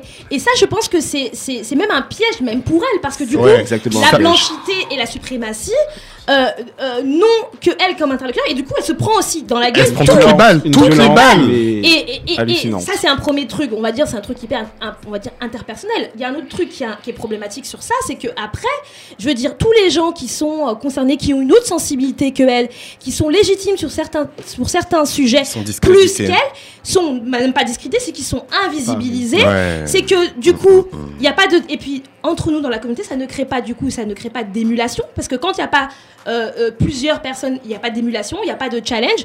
Donc en quoi en fait ça va nous faire progresser? Ça va pas nous faire progresser. Je veux dire la solidarité pour la solidarité et un truc hyper univoque, c'est ça peut pas nous faire avancer en fait. Ça va pas nous permettre de répondre aux problèmes euh, de la question de euh, l'homophobie dans nos communautés, de la question de la misogynie, etc., etc. Ça va pas nous faire avancer. Euh, je voulais juste rajouter un truc aussi, le truc de. en plus, je suis là, genre, je regarde le temps, je me dis, on n'a pas assez de temps, mais en fait, ce Mais que tu dis, en fait, au final, c'est c'est intéressant parce que, du coup, tu vois, il y a des gens qui aiment bien pousser cette histoire de, ouais, euh, euh, pour nous, par nous, et si t'es pas avec nous, t'es contre nous, en fait. pour moi, en gros, tu vois, c'est genre, ça, ça, ça marche très bien, euh, pas avec nous, contre nous, ça marche politiquement, mais ça marche pas pour vos business plans banque. Je te jure. Bancal. Cal banco Ça, même. ça marche ça marche pas pour ça en fait donc il faut commencer à se challenger il faut arrêter de dire que ouais tu vas mettre des mélanines popping sur ton t-shirt et tout le monde va te acheter. Euh, il faut commencer à considérer en fait les noirs comme des cibles complexes et arrêter de penser en fait que genre être noir c'est genre le facteur N, c'est genre le truc le plus suffisant. Des, des cibles, des cibles qui sont nous parler, en complexes, fait. en, plus des, des cibles qui sont complexes et qui sont super sollicitées. Enfin, moi, je, je- c'est intéressant, je rebondis sur ce que vous disiez justement par rapport à, à ces femmes qui, qui, qui, qui font des choses. Et, euh, et je me demande, parce que là, on a parlé de solidarité noire, mais quelles sont les spécificités du coup à une solidarité entre femmes noires du coup? Euh, et pourquoi, euh, pourquoi la solidarité entre, entre femmes noires Et en, en me documentant en fait pour préparer ce sujet, je suis tombé sur les travaux euh, de, de Kate Millett et de Betty Friedan, donc qui sont des féministes blanches américaines. Et euh, je, c'est, c'est sur elles vraiment que j'ai vu cette notion donc de, de sisterhood, donc de sororité. Et j'ai vu qu'elles ont été assez critiquées justement par d'autres féministes non blanches euh, qui euh, disaient en fait qu'elles étaient marginalisées au sein même du mouvement féministe et que du coup elles ont dû créer des solidarités qui étaient propres à leurs propres expériences. Du coup, bah, je, bah, je me tourne vers vous euh, et, et- et je vous demande bah, qu'est-ce que ça évoque pour vous donc la, la sororité et du coup spécifiquement bah, la sororité noire? Je veux parler en premier. Parce que...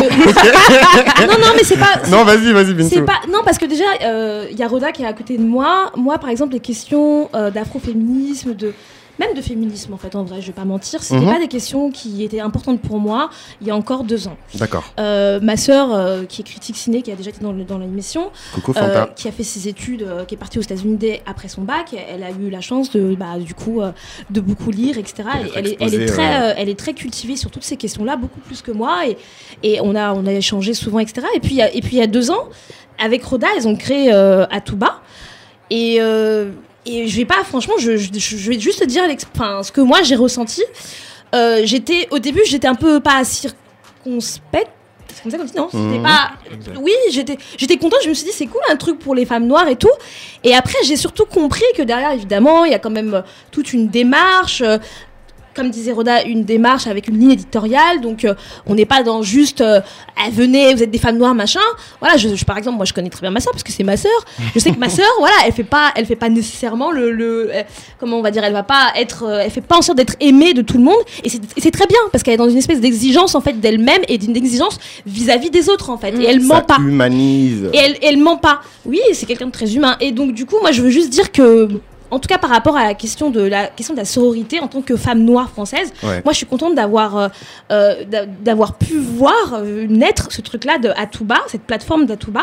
D'ailleurs, enfin, tout de suite, moi, je, je me suis, trou- je- j'ai trouvé que j'étais, enfin, je, je me suis mis dans le truc, quoi. Je me souviens qu'une fois, elle a, fait un- elle a sorti un article d'une d'une jeune photographe euh, euh, qui vit à, à Bobigny, je crois qu'elle À Vitry, Nancy, à. Vitry, Nancy tu vois. À l'époque, moi, je parlais pas avec, euh, avec Roda. J'ai vu qu'elle a sorti le truc. Après, j'ai vu que ça a été repris par, euh, par une chanteuse. Alors, tu vois, on a tous partagé le truc, en fait. Mhm. Parce que Il y a eu émulation. il y a eu émission, mais parce que moi, en fait, ça m'a touché. Hein. Pas parce que euh, c'est un truc de femme noire, mais parce que à- au fur et à mesure de, de lire de, de- des artistes euh, euh, qu'elle mettait en avant, j'ai trouvé que ça me touchait, moi, Donc, personnellement. donc pour toi, c'est D'autres trucs ne me touchent pas, par exemple, hein, je peux le dire. donc, donc pour toi, c'est c'est c'est pas une la sororité noire, c'est pas une règle de vie, c'est plus une exception pour toi? On va dire que de base, de toutes les façons, étant donné que je sais qu'on vit dans un monde patriarcal sexiste, de toutes les façons, je vais avoir une empathie naturelle et pas Mhm. juste une Pour les empathie gens qui te ressemblent. politique, même consciente pour les femmes de base. Mhm. Mm. Même qu'elles soient blanches ou qu'elles soient noires. Après, dans un, dans un, dans un, dans un premier temps, en fait, euh, plus, pour les femmes, plus pour les femmes noires, évidemment, parce que bah, il y a plein de questions. Après, évidemment, des femmes qui sont, qui sont noires, qui sont pauvres. euh, voilà, plus je, je vois et je, j'entends Mhm. euh, les, les différentes oppressions, plus je vais être sensible en termes de conscience politique. Après, c'est ce que je disais au début, c'est une question de valeur et puis aussi euh, de sensibilité, même de ce que moi je suis, tu vois, par rapport à mon histoire. Donc euh, je vais me sentir plus proche d'un tel euh, plus que d'un autre. Donc la sororité pour la sororité, non. hein. Non mais non et, et je veux juste dire un truc, il y a plein de groupes sur Facebook par exemple aussi qui se créent euh, sur des Ouais. femmes noires. Moi par exemple, il y a un an on a créé un groupe euh, qui, enfin peu importe, un groupe privé euh, de filles sur Facebook où, où Roda est aussi. Mhm. On l'a créé à partir d'un truc où il y avait un espèce de mec, Babtou, qui voulait créer une espèce de magazine où il mettait en avant, enfin il hypersexualisait les femmes et tout. Et sur un truc comme ça, il y a je sais pas, 300, 400 meufs renois Ouais. sur Facebook. On, on a créé ce groupe, on s'est dit, venez, on crée un groupe, on échange nos trucs, des tuyaux, on se tient au courant si demain il y a un autre mec qui vient, machin. En fait, ce qui est intéressant dans ce, dans ce truc-là, c'est que bah, le mec en question, il avait approché pas mal de femmes noires, mais séparément, et Ah. pour créer son magazine, en gros, tu vois. Mais il avait vraiment, il a eu, parce qu'on a, on a un peu enquêté sur Internet, on est arrivé, sur, on Mais a vu cool, qu'il y a, eu- il y a Ouais, eu stalker. vraiment, il y a vraiment eu genre un tournant dans ce qu'il faisait, où il a commencé à s'intéresser aux femmes noires, mais vraiment de façon très sournoise, parce que du Mhm. coup, il, il mentait en fait, même sur Internet en disant non mais j'ai pas contacté tel, non mais j'ai pas machin et tout, non mais c'est pas Juste, un truc c'était qui le gars, si vous pouvez. Euh, euh, Son nom m'échappe là, mais Il bossait pour quel. en gros, on s'en fout en fait. Ouais. Parce que de toute façon, en fait, on a créé donc ce groupe-là en disant, OK, on va en discuter. Mais au final, ce groupe-là, c'est devenu quelque chose en fait de. euh, c'est devenu quelque chose d'intéressant en gros parce qu'on est parti on est parti de de ce truc là de mauvais pour Et de faire quelque plusieurs chose types de femmes, positif de femmes noires en Ouais, plus. de plusieurs types de femmes noires. Mais du coup, pour revenir à ce que tu disais pour Atuba et tout, je veux dire, ok, on a créé Atuba il y a deux ans, mais il y avait déjà des trucs qui existaient avant Atuba. Il y avait déjà une émulsion en fait d'afroféminisme sur Internet. Il y avait déjà pas mal Oui. de choses qui se faisaient. Je veux dire, euh, on est, on est arrivé, mais on est arrivé dans une certaine, euh, dans un certain courant aussi. Mais moi, j'étais pas sur Euh, Twitter, c'est ouais, pour ça. Je sais que, bah, du coup, c'est le même moment où moi j'ai vu le film d'Amandine Gay, par exemple. Ouais. Et que tout à l'heure, toi, tu disais, Joe, que euh, c'est très important de, de pouvoir avoir des ressources extérieures quand, par exemple, on veut bah, un business, mais quand on a besoin de, bah, de ressources, d'argent. Et je pense que, par exemple, l'exemple d'Amandine Gay qui a réussi à créer une émulation autour, de des femmes projet, noires ouais. grâce à Internet, Hmm. un crowdfunding qui a marché, etc., un boost de, des femmes noires euh, françaises, bah, ça, c'est un exemple typique, tu mais, vois, euh, mais du coup, enfin, de solidarité noire, en tout cas, qui peuvent exister et de sororité ouais. positive. Mais par exemple, Amandine Gay, en plus, ce qu'elle faisait, ça, ça date de. Je pense qu'elle a commencé à chercher des femmes en 2014. Ah oui. À tout bas, je le crée en Ah non, mais c'est 2016. pour te dire- oui. Oui, non, mais après, je- moi, je suis arrivée en arrière. Oui, oui, je comprends, Tard, mais c'est juste pour, pour ajouter qu'effectivement, il y a eu des Ouais. femmes avant, il y a des, des Mhm. femmes il y a 30 ans, il y a eu des femmes, euh, et voilà, et Mhm. on, on s'inscrit en fait dans ce mouvement en fait, de femmes noires Mhm, qui font des choses en fait en France. Moi, je- moi personnellement, je suis influencée principalement par des noires américaines, j'ai lu plein de noires américaines, et euh, c'est des femmes qui écrivaient dans les années 70. Même nos euh, mamans, en 80, fait, hein, je veux Bah dire, la oui, sororité, etc. se- Atuba, c'est le nom de ma mère, donc ouais. Ouais, mais nos mamans, Oh. Mais, leur, euh, leur tontine qu'elles créent, c'est une forme de sororité noire, en Ah, fait. hein. Mais pour revenir sur ce que tu disais en fait sur la sororité, Ouais, pour, euh, pour moi en fait quand j'en- quand j'entends ce mot-là, ça m'évoque forcément les séries américaines, ça m'évoque euh, les sœurs en fait, mais des sœurs euh, en Christ. Ouais, c'est marrant. Et euh, mais mais ouais, ça m'évoque rien de bon en fait, surtout Mm. quand il faut que je rentre dans dans toute la question du féminisme et historiquement ce que la sororité voulait dire, parce que la sororité c'était poussé par des femmes blanches qui prenaient pas en compte en fait les spécificités des femmes euh, racisées, euh, donc que ce soit des femmes noires, etc., ou euh, même les questions de classe dans les, inter- les intersections de classe, genre euh, et euh, sexe. Euh, donc euh, Donc sororité, c'est aussi marginalisation pardon, en fait des femmes classe, genre de. et sexe. Ouais, non, c'est ça a été un. De C'est une toute belle forme, ça toute meuf. façon, je pense Ouais. qu'on on enchaîne de ouf et, euh, et, et il faut qu'on reste. En fait, oui, on est un peu. euh, ouais. Donc du coup, on va, on va, on va peut-être rester sur ça pour ce sujet-là. Mais et, ouais, mais attends, euh, enfin, on a quand même pas, enfin, juste pour terminer, mais il y a quand même des, so- des sororités, des solidarités noires toxiques. Hein. Bon, on va pas, tu vois, On va, pas- on va en parler Ah, après. ça, on parle après On le- peut en parler après, ouais. je pense. Alors juste Ouais. après le son, du coup, euh, on va passer au son euh, Soudadé de Cabo Verde Show, un choix de Bintou.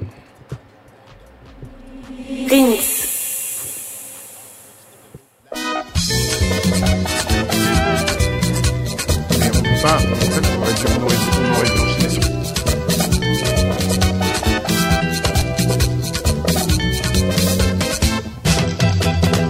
Escrito, tu pensa na nos terra Amor, tudo ali volta talvez A mau caminho desvida Vidinha sabe fluir. Oh, nos escrito, não tem troca de maneira. Amor, tudo ali te ronca talvez A mau caminho desse mundo. A viver, sabe na compreensão Ora, cá, para não viver, ser para nos terra. Agora, nos juntamos, para nos terra Cabo Verde. Saudade, saudade, saudade, saudade. E na praia, e no fogo, de nós Cabo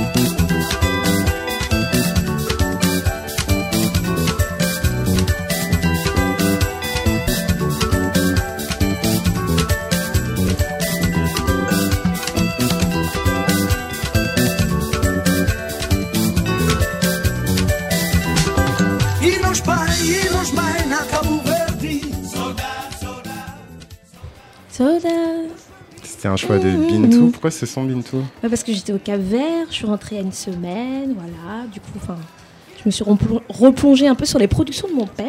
Cap Verdun, parce qu'il a produit pas mal de Cap dans les années 84, 85, 86. Mhm. D'où ce groupe-là qui s'appelle euh, le groupe Cabo Vert des Chaux. C'est une chanson qui s'appelle Sodat. Voilà. Il y a d'autres- versions de- du Sodat connues de Césaria Evora, celle-ci aussi. Ah, c'est cool. Du coup, juste avant, on parlait donc de, de- de solidarité entre femmes noires et tu as mentionné à juste titre l'existence donc de ces espaces sur euh, les réseaux sociaux où justement vous pouvez vous retrouver ensemble. Peut-être que Joanne, tu avais un, un- un dernier mot à ajouter avant qu'on enchaîne sur le deuxième sujet d'aujourd'hui? Oui, alors, euh, les sujets de la so- sororité, l'afroféminisme, je suis pas le mieux placé à en parler parce que c'est pas forcément mon expérience, mais en tout cas, je peux déjà en parler sur le plan euh, mon expérience avec la famille parce que dans ma famille, c'est beaucoup de femmes, donc c'est ma mère et beaucoup de sœurs. Donc j'ai pu un peu voir euh, ce que je peux qualifier de sororité, en tout cas par rapport à ben, les, les rapports qu'elles ont, le soutien. euh, Pareil. voilà.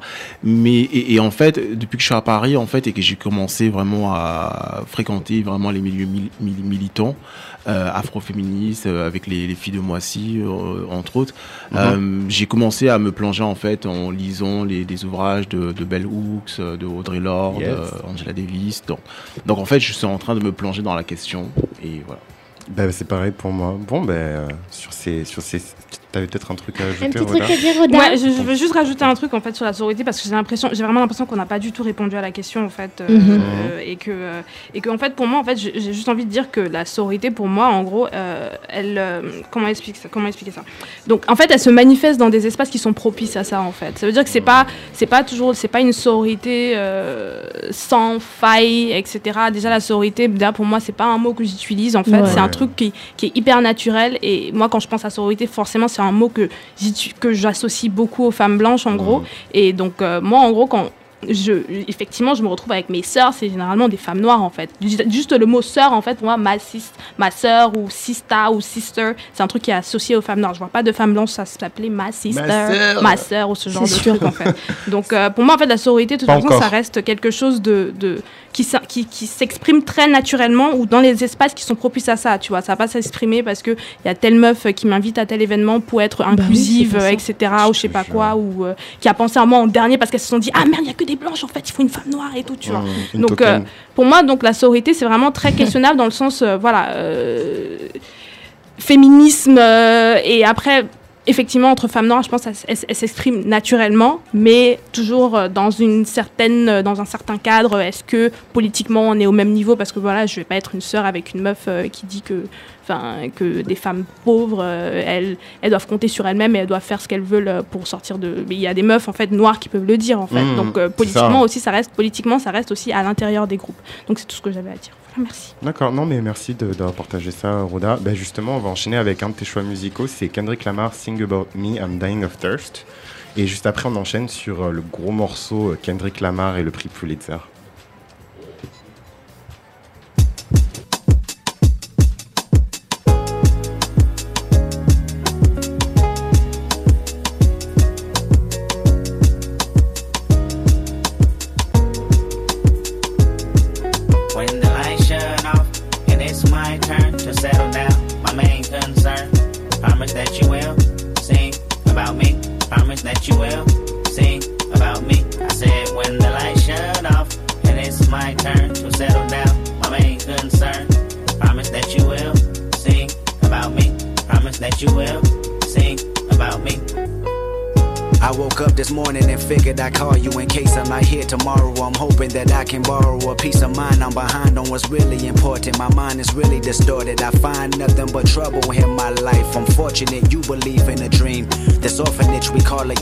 Quite a routine. And last night was just another distraction or a reaction of what we consider madness. I know exactly what happened. You ran outside when you heard my brother cry for help.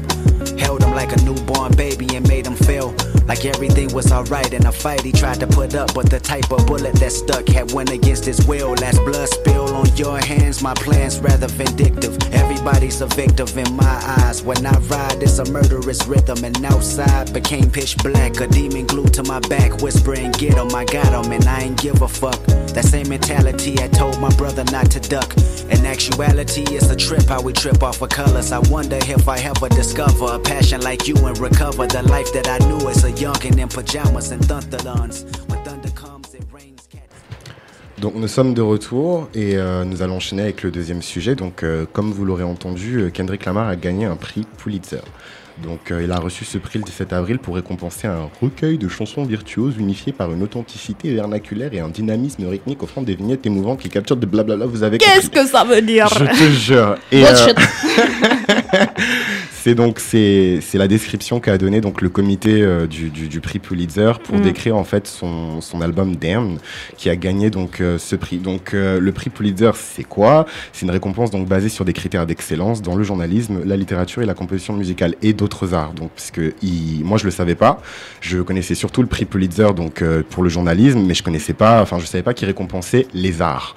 Donc euh, lettres. Depuis 1940, euh, depuis 1960, 47, 43 ou 47 ouais. 43, je J'ai vu pense. 46. moi. Ouais, 43, je crois. Voilà.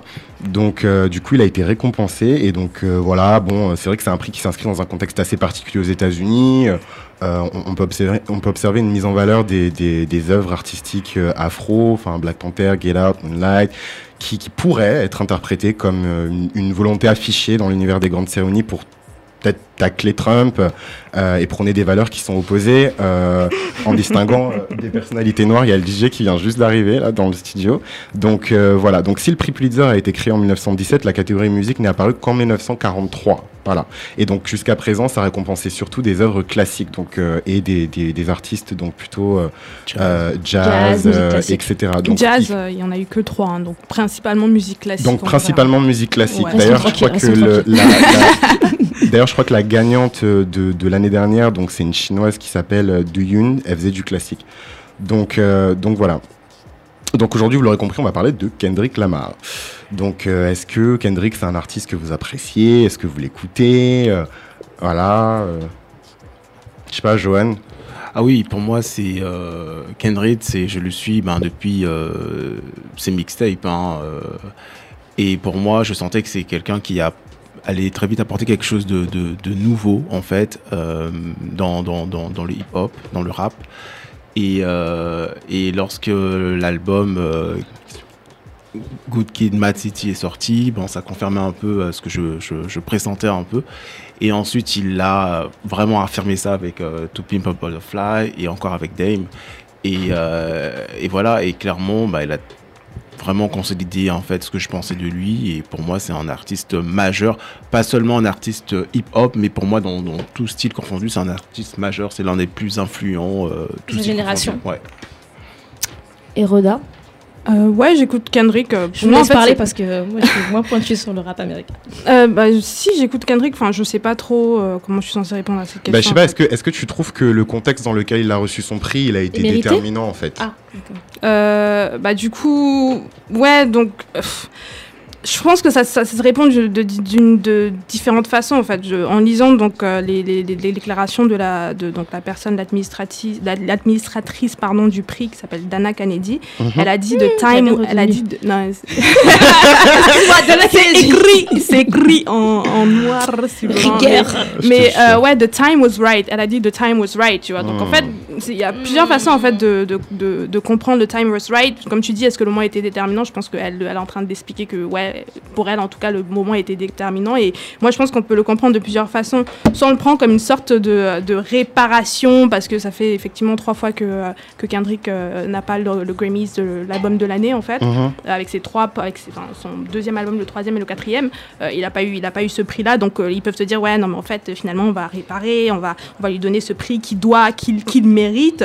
Soit on peut le voir aussi comme une sorte de récompense euh, tant, tant- tant- tant attendue pour le pour le hip-hop en La fait. culture. Euh, Comme pour le hip-hop, parce qu'effectivement, ça fait depuis, vous avez dit, depuis 1943 qu'il y a la, la- la catégorie musique. Et en 70 ans, euh, il y a eu euh, déjà, on parle de musique noire, bon, musique classique, si on parle de musique noire en fait, donc de jazz, il y a eu juste trois, music- trois musiciens euh, de jazz en Et, fait qui et- ont eu et- ce et- prix-là. en et fait. d'ailleurs, j'aimerais bien. Si, il y a eu un noir euh, en. Ornette Coleman. Ouais, voilà. Mm. Et euh, juste, j'aimerais juste préciser que euh, Kendrick, en fait, c'est le premier artiste de musique populaire entre guillemets qui, Mm. qui, qui a gagné ce prix en fait donc Ouais. le, le premier artiste populaire à gagner ce prix là est un artiste hip hop donc c'est quand même assez euh, Après, le jazz peut être pris comme une musique populaire, musique mais ça populaire, reste, ça reste mais- une, popu- une musique populaire noire. Mais du coup, ouais, moi, si je, je vois ça, je vois ça, je vois ça comme soit euh, donc une, ré- une réparation ou alors euh, ouais une sorte de récompense Mhm. tant attendue pour le hip-hop ou alors alors une sorte de déclaration euh, anti-Trump en fait, parce que du coup, on a l'impression que depuis euh, de- quelque temps euh, dans les dans des cérémonies qui sont dites un peu euh, liberals comme ils disent aux États-Unis, ils ont besoin en fait de de- de- d'utiliser. Je pense que dans certains cas, évidemment, Kendrick est talentueux, évidemment, c'est complètement mérité, mais on peut on peut quand même se poser des questions sur pourquoi en fait. The time was right parce que peut-être que là on est dans un contexte politique où on a besoin justement de montrer que bah en fait euh, il y a des n'est pas tous les mêmes. noirs etc On n'est pas tous le même. tu vois et, et- et donc moi aussi je, je peux le prendre comme ça en fait donc je vois trois contextes euh, qui euh, ouais, qui sont euh, déterminants. Ouais, moi j'ai pas grand chose à rajouter. Pour moi, c'est mérité par rapport à, ce que même Joe disait aussi. Voilà, c'est un artiste qui est majeur euh, pour notre génération. Pour euh, la culture hip-hop, c'est important. Euh, Pour moi, c'est une culture qui est légitime, qui est en plus devenue ultra populaire, qui est mainstream. Donc tout, pour moi fait que ce prix est archi mérité. J'en suis pas étonnée. Honnêtement, j'en suis pas étonnée. Et, et j'en suis tellement pas étonnée aussi, c'est que, comme disait euh, euh, Rhoda, c'est que euh, les propos quand, elle, quand euh, Dana, euh, comment elle s'appelle, je sais pas, euh, la- la- Dana Kennedy Dana Kennedy, je suis moins rigoureuse que toi, euh, euh, a, a- a expliqué pourquoi ils ont remis le, le- le prix. Donc cette phrase, The time is uh, was right was right. Donc euh, le, en gros, le moment est, est- c'est quoi comment, comment tu traduis ça? Le moment C'était est- le bon moment, c'est je bon moment. C'est le bon Ouais, moment. c'est le bon moment Et ben c'est le bon moment pour qui, pourquoi? Hmm. pourquoi Pour en fait raison Et pour Ouais. quelle raison en fait Hmm. C'est vraiment cette phrase en fait qu'il faut pour moi plus décortiquer que ce qu'ils ce qu'ils ont dit. euh, je sais pas quoi, une- un langage, machin. C'est cette phrase qui est importante qu'il faut décortiquer. Et là, je pense qu'effectivement, de leur point de vue en tout cas, je pense que c'est une forme d'instrumentalisation évidemment qui- qu'ils utilisent quand même euh, ce grand artiste pour euh, bah, effectivement euh, montrer que tout le monde n'est pas suprémaciste blanc, tout le monde n'est pas Trump, tout le monde n'est pas. Enfin voilà, l'Amérique n'est pas Trump quoi. Même si bah, Trump est le président de- des Américains et qu'ils ont voté pour lui quand même en majorité. C'est c'est intéressant justement que vous ayez soulevé ces, ces questions-là. On va en parler juste après euh, le, le, le son. Donc c'est Poetic Justice de, de Kendrick, euh, de Kendrick Lamar. Every second, every minute, man, I swear that she can get it. Say if you a bad bitch, put your hands up high, hands up high, hands up high. Tell them dim the lights down right now. I'm talking about dark room perfume. Go, go. I recognize your fragrance. Hold up, you ain't never gotta say shit. Uh, and I know you taste this a little bit. Mm, high maintenance. Uh, everybody else basic. You live life on an everyday basis with poetic justice. Poetic justice. If I told you that a flower bloomed in a dark room, would you trust it? I mean, I write poems in these songs dedicated to you when you're in the mood for empathy. It's blood in my pen. Better yet, with your friends and them. I really wanna know you all. I really wanna show you off. Fuck that, pour up plenty of champagne. Cold nights when you curse this name. You called up your girlfriends and y'all curled in that little bitty range. I heard that she wanna go and party. She wanna go and party. Nigga don't approach her with that Atari. Nigga that ain't good game, homie. Sorry, they say conversation. Rule a nation, I can tell, but I could never right my wrongs. Lest I write it down for real. P.S. ok Merci pour ces choix, euh, Mintou, ça chante là dans le studio.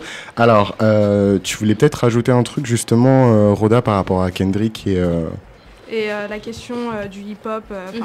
En fait, moi, moi, moi, moi, ce à quoi je pensais, en fait, qu'on disait The Time Was Right, c'est effectivement ce que tu disais, en fait, tra- The Time Was Right pour qui, en fait? Parce que du coup, si, si ils disent ouais, ça devient important pour le hip-hop, qu'est-ce que ça, enfin, si on se pose la question de qu'est-ce que ça signifie, pour moi, en fait, je me pose toujours la question de ceux qui disent, bah, c'est révolutionnaire, ouais, c'est un grand moment, etc. Parce que pour moi, en fait, la seule révolution que je vois, en tout cas, c'est t'as des personnes qui, pendant 70 ans, en fait, ne voyaient pas, ne voyaient pas, ont refusé, en fait, de considérer les œuvres noires Je comme artistiques, tu vois. Elles se Et donc, se elles se réveillent 70 ans plus tard et sau- et s'auto-congratulent parce que c'est genre, Mm. oui, c'est révolutionnaire, mais c'est révolutionnaire pour qui? Parce que du, moment, C'est un- ça, en fait. du jour au lendemain, tu t'es rendu compte, en fait, que les noirs faisaient des choses intéressantes. euh, Ça, tu dis, moi, ça étonne que c'est révolutionnaire pour qui en fait ce, ce- jure. ce truc tu vois? Donc voilà c'est juste ça que je voulais rajouter. Et c'est révolutionnaire pour qui? Et c'est révolutionnaire euh, dans quel contexte? C'est-à-dire que Ouais. on voit, on voit bien qu'il l'utilise et il le, il le, il, euh, il, il récompense euh, cet artiste, euh, cet artiste noir dans ce contexte-là particulier, donc d'une certaine façon pour se dédouaner aussi. Clairement. Et donc du coup, ça pose même la question de pourquoi en fait, euh, euh, pourquoi on donne de la force en fait aujourd'hui à des artistes noirs qui sont politisés, qui sont conscients, enfin je sais pas. en fait C'est révolutionnaire c'est une révolution dans l'imaginaire des blancs Voilà, c'est une fausse révolution quoi Mais c'est intéressant justement de, voir comment ce, ce regard blanc il, il- il conditionne un petit peu. Enfin, je pense que Kendrick Lamar c'est pas le seul artiste qu'on peut citer euh, qui est un peu subversif et qui, qui s'est un peu émancipé en tout cas à un moment euh, du regard blanc et euh, qui a malgré tout réussi à s'imposer culturellement, commercialement. Donc, qu'est-ce qui se passe justement quand nos artistes ils, sont en quelque sorte validés par le haut, par les institutions? Comment, comment vous, vous vous sentez par rapport à ça? Est-ce qu'on est en train de perdre Kendrick Lamar? Le soldat. Pour moi, absolument non, hein, parce que justement, moi, le prix Pulitzer, ok, bon, c'est c'est une information qui arrive à un moment donné, ok, bon. C'est une information bien. quoi. Mais en fait, moi, je- mais en fait, mais en fait, moi, je m'en fous hein, qu'il qu'il ait reçu ce prix. Mm, pourquoi? Parce que je trouve qu'on n'a pas besoin d'être d'être validé par des institutions euh, Merci. euh, blanches qui n'ont pas été pensées pour nous dès le départ. Merci. Donc, ça arrive là, bon, on le prend, ok. Mais en fait, c'est pas, c'est c'est pas le sujet. Pour moi, le sujet, c'est aussi le, le- le contenu du, du disque. Et parce que je pense qu'on n'a pas encore vraiment, vraiment, vraiment plongé, on ne s'est pas encore vraiment plongé dans le propos du disque. Parce qu'il il traite de choses vraiment profondes et qui peuvent Mm. être très controversées, par exemple. Et Ouais. même au sein de la communauté noire. Ouais. Parce que dans un des sons, euh, il se réclame euh, d'israélite. Il dit euh, dans Come It Black No More, I'm Israelite.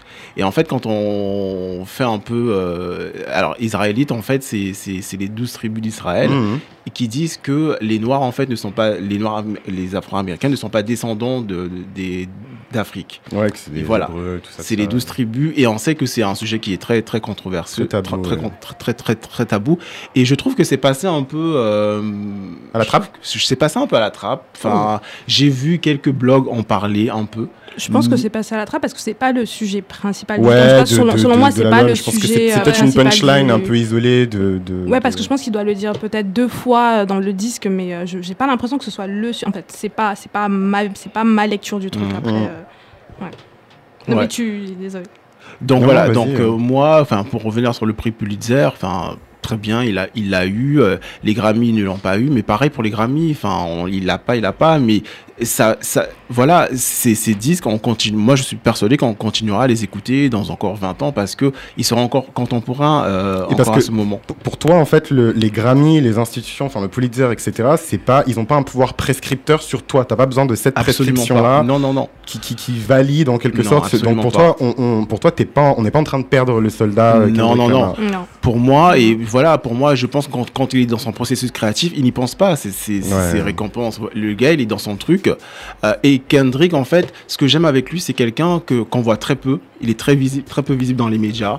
On va pas le voir avec tous les autres rappeurs noirs qui justement sont dans cette démarche vraiment capitaliste. Mmh. Euh, Dans l'apparence, en tout cas. Dans l'apparence, ouais. Bintou disait, euh, voilà, c'est la, solidari- la solidarité noire de, faire l'argent pour faire l'argent. Ben, J'imagine à qui tu, voilà, à qui tu pensais en disant ça. Et je pense qu'il est vraiment pas dans ce, dans, dans ce schéma-là. Euh, alors, euh, moi, moi, je- moi, je, du coup, pour répondre à ta question, mais je vais aussi rebondir sur ce que tu as dit, Ouais, mais voilà. euh, pour répondre à ta question, en fait, c'est est-ce qu'on le perd euh, je, ne, enfin, je ne pense pas, en fait, qu'on le perde, en fait. Pour moi, on peut le perdre quand, euh, enfin, quand il est validé, on ne le perd pas, en fait. On le perd, en fait, quand il commence à en avoir quelque chose à foutre d'être validé et Mmh. intègre donc le regard blanc, en fait, dans son processus créatif. Mais pour, mais du coup, moi, en fait, je pense que la question, de toute façon, validation ou pas validation, c'est une question euh, qui est historiquement lié en fait à la question de l'intégration aux États-Unis, euh, la question de mainstream, indépendant. euh, Il y a plein de questions en fait qui sont quand même assez historiques aux États-Unis. Et, et moi en fait, quand, quand je vois que les, bah, des, des personnes, en tout cas des, des, des institutions qui sont censées être blanches à la base, valident Kendrick Lamar, valident peut-être son, son Good Kid, Mad City ou valident To a Butterfly. Pour moi, en fait, je, je me pose toujours la question de savoir ce qu'ils trouvent intéressant là-dedans, en fait. Qu'est-ce Mhm. qu'ils comprennent, en fait, de sa musique. Mhm.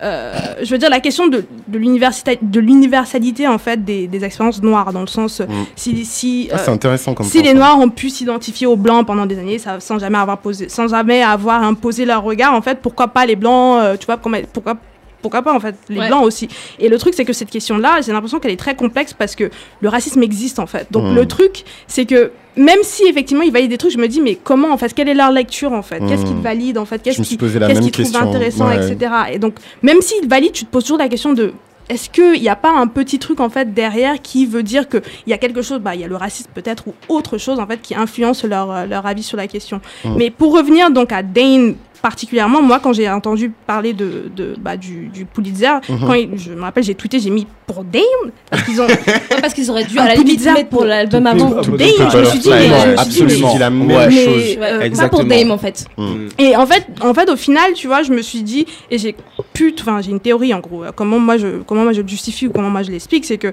bah, le truc, c'est que ce qui s'est passé avec To Pimp a Butterfly, c'est que bah, Kendrick, il a fait, il a fait son album euh, qui a été euh, très euh, bah, critiqué en fait. C'est un album qui a été, qui est très bon. Moi, c'est c'est un de mes préférés Ouais, de lui. moi, j'ai C'est le Enfin, je pense que c'est mon préféré avec, bah, j'aime beaucoup aussi Good, Good Kid, Mad City. Ouais. Mais en fait, le truc, c'est que cet album-là, il a eu, il y a beaucoup de gens qui sont déchirés dessus, en fait, que ce soit au niveau de, des critiques, euh, parce qu'à Mhm. l'époque, il y avait plein de débats dessus. Je pense que c'est un de ces, c'est un de ces albums qui a été le plus débattu, en fait, dans le Mhm. sens où c'était pas complètement euh, universel, que ah non, c'est trop bien, parce que Good Kid, tout le monde était en. Musicalement, en- dans les lyrics, beaucoup de plein de- il y a eu de énormément de conversations autour de, cette, de cet album-là. Et le truc, c'est que euh, Kendrick, vous savez, je sais pas si vous savez, mais Kendrick a décidé de ne pas le, de plus le faire euh, en live, en fait.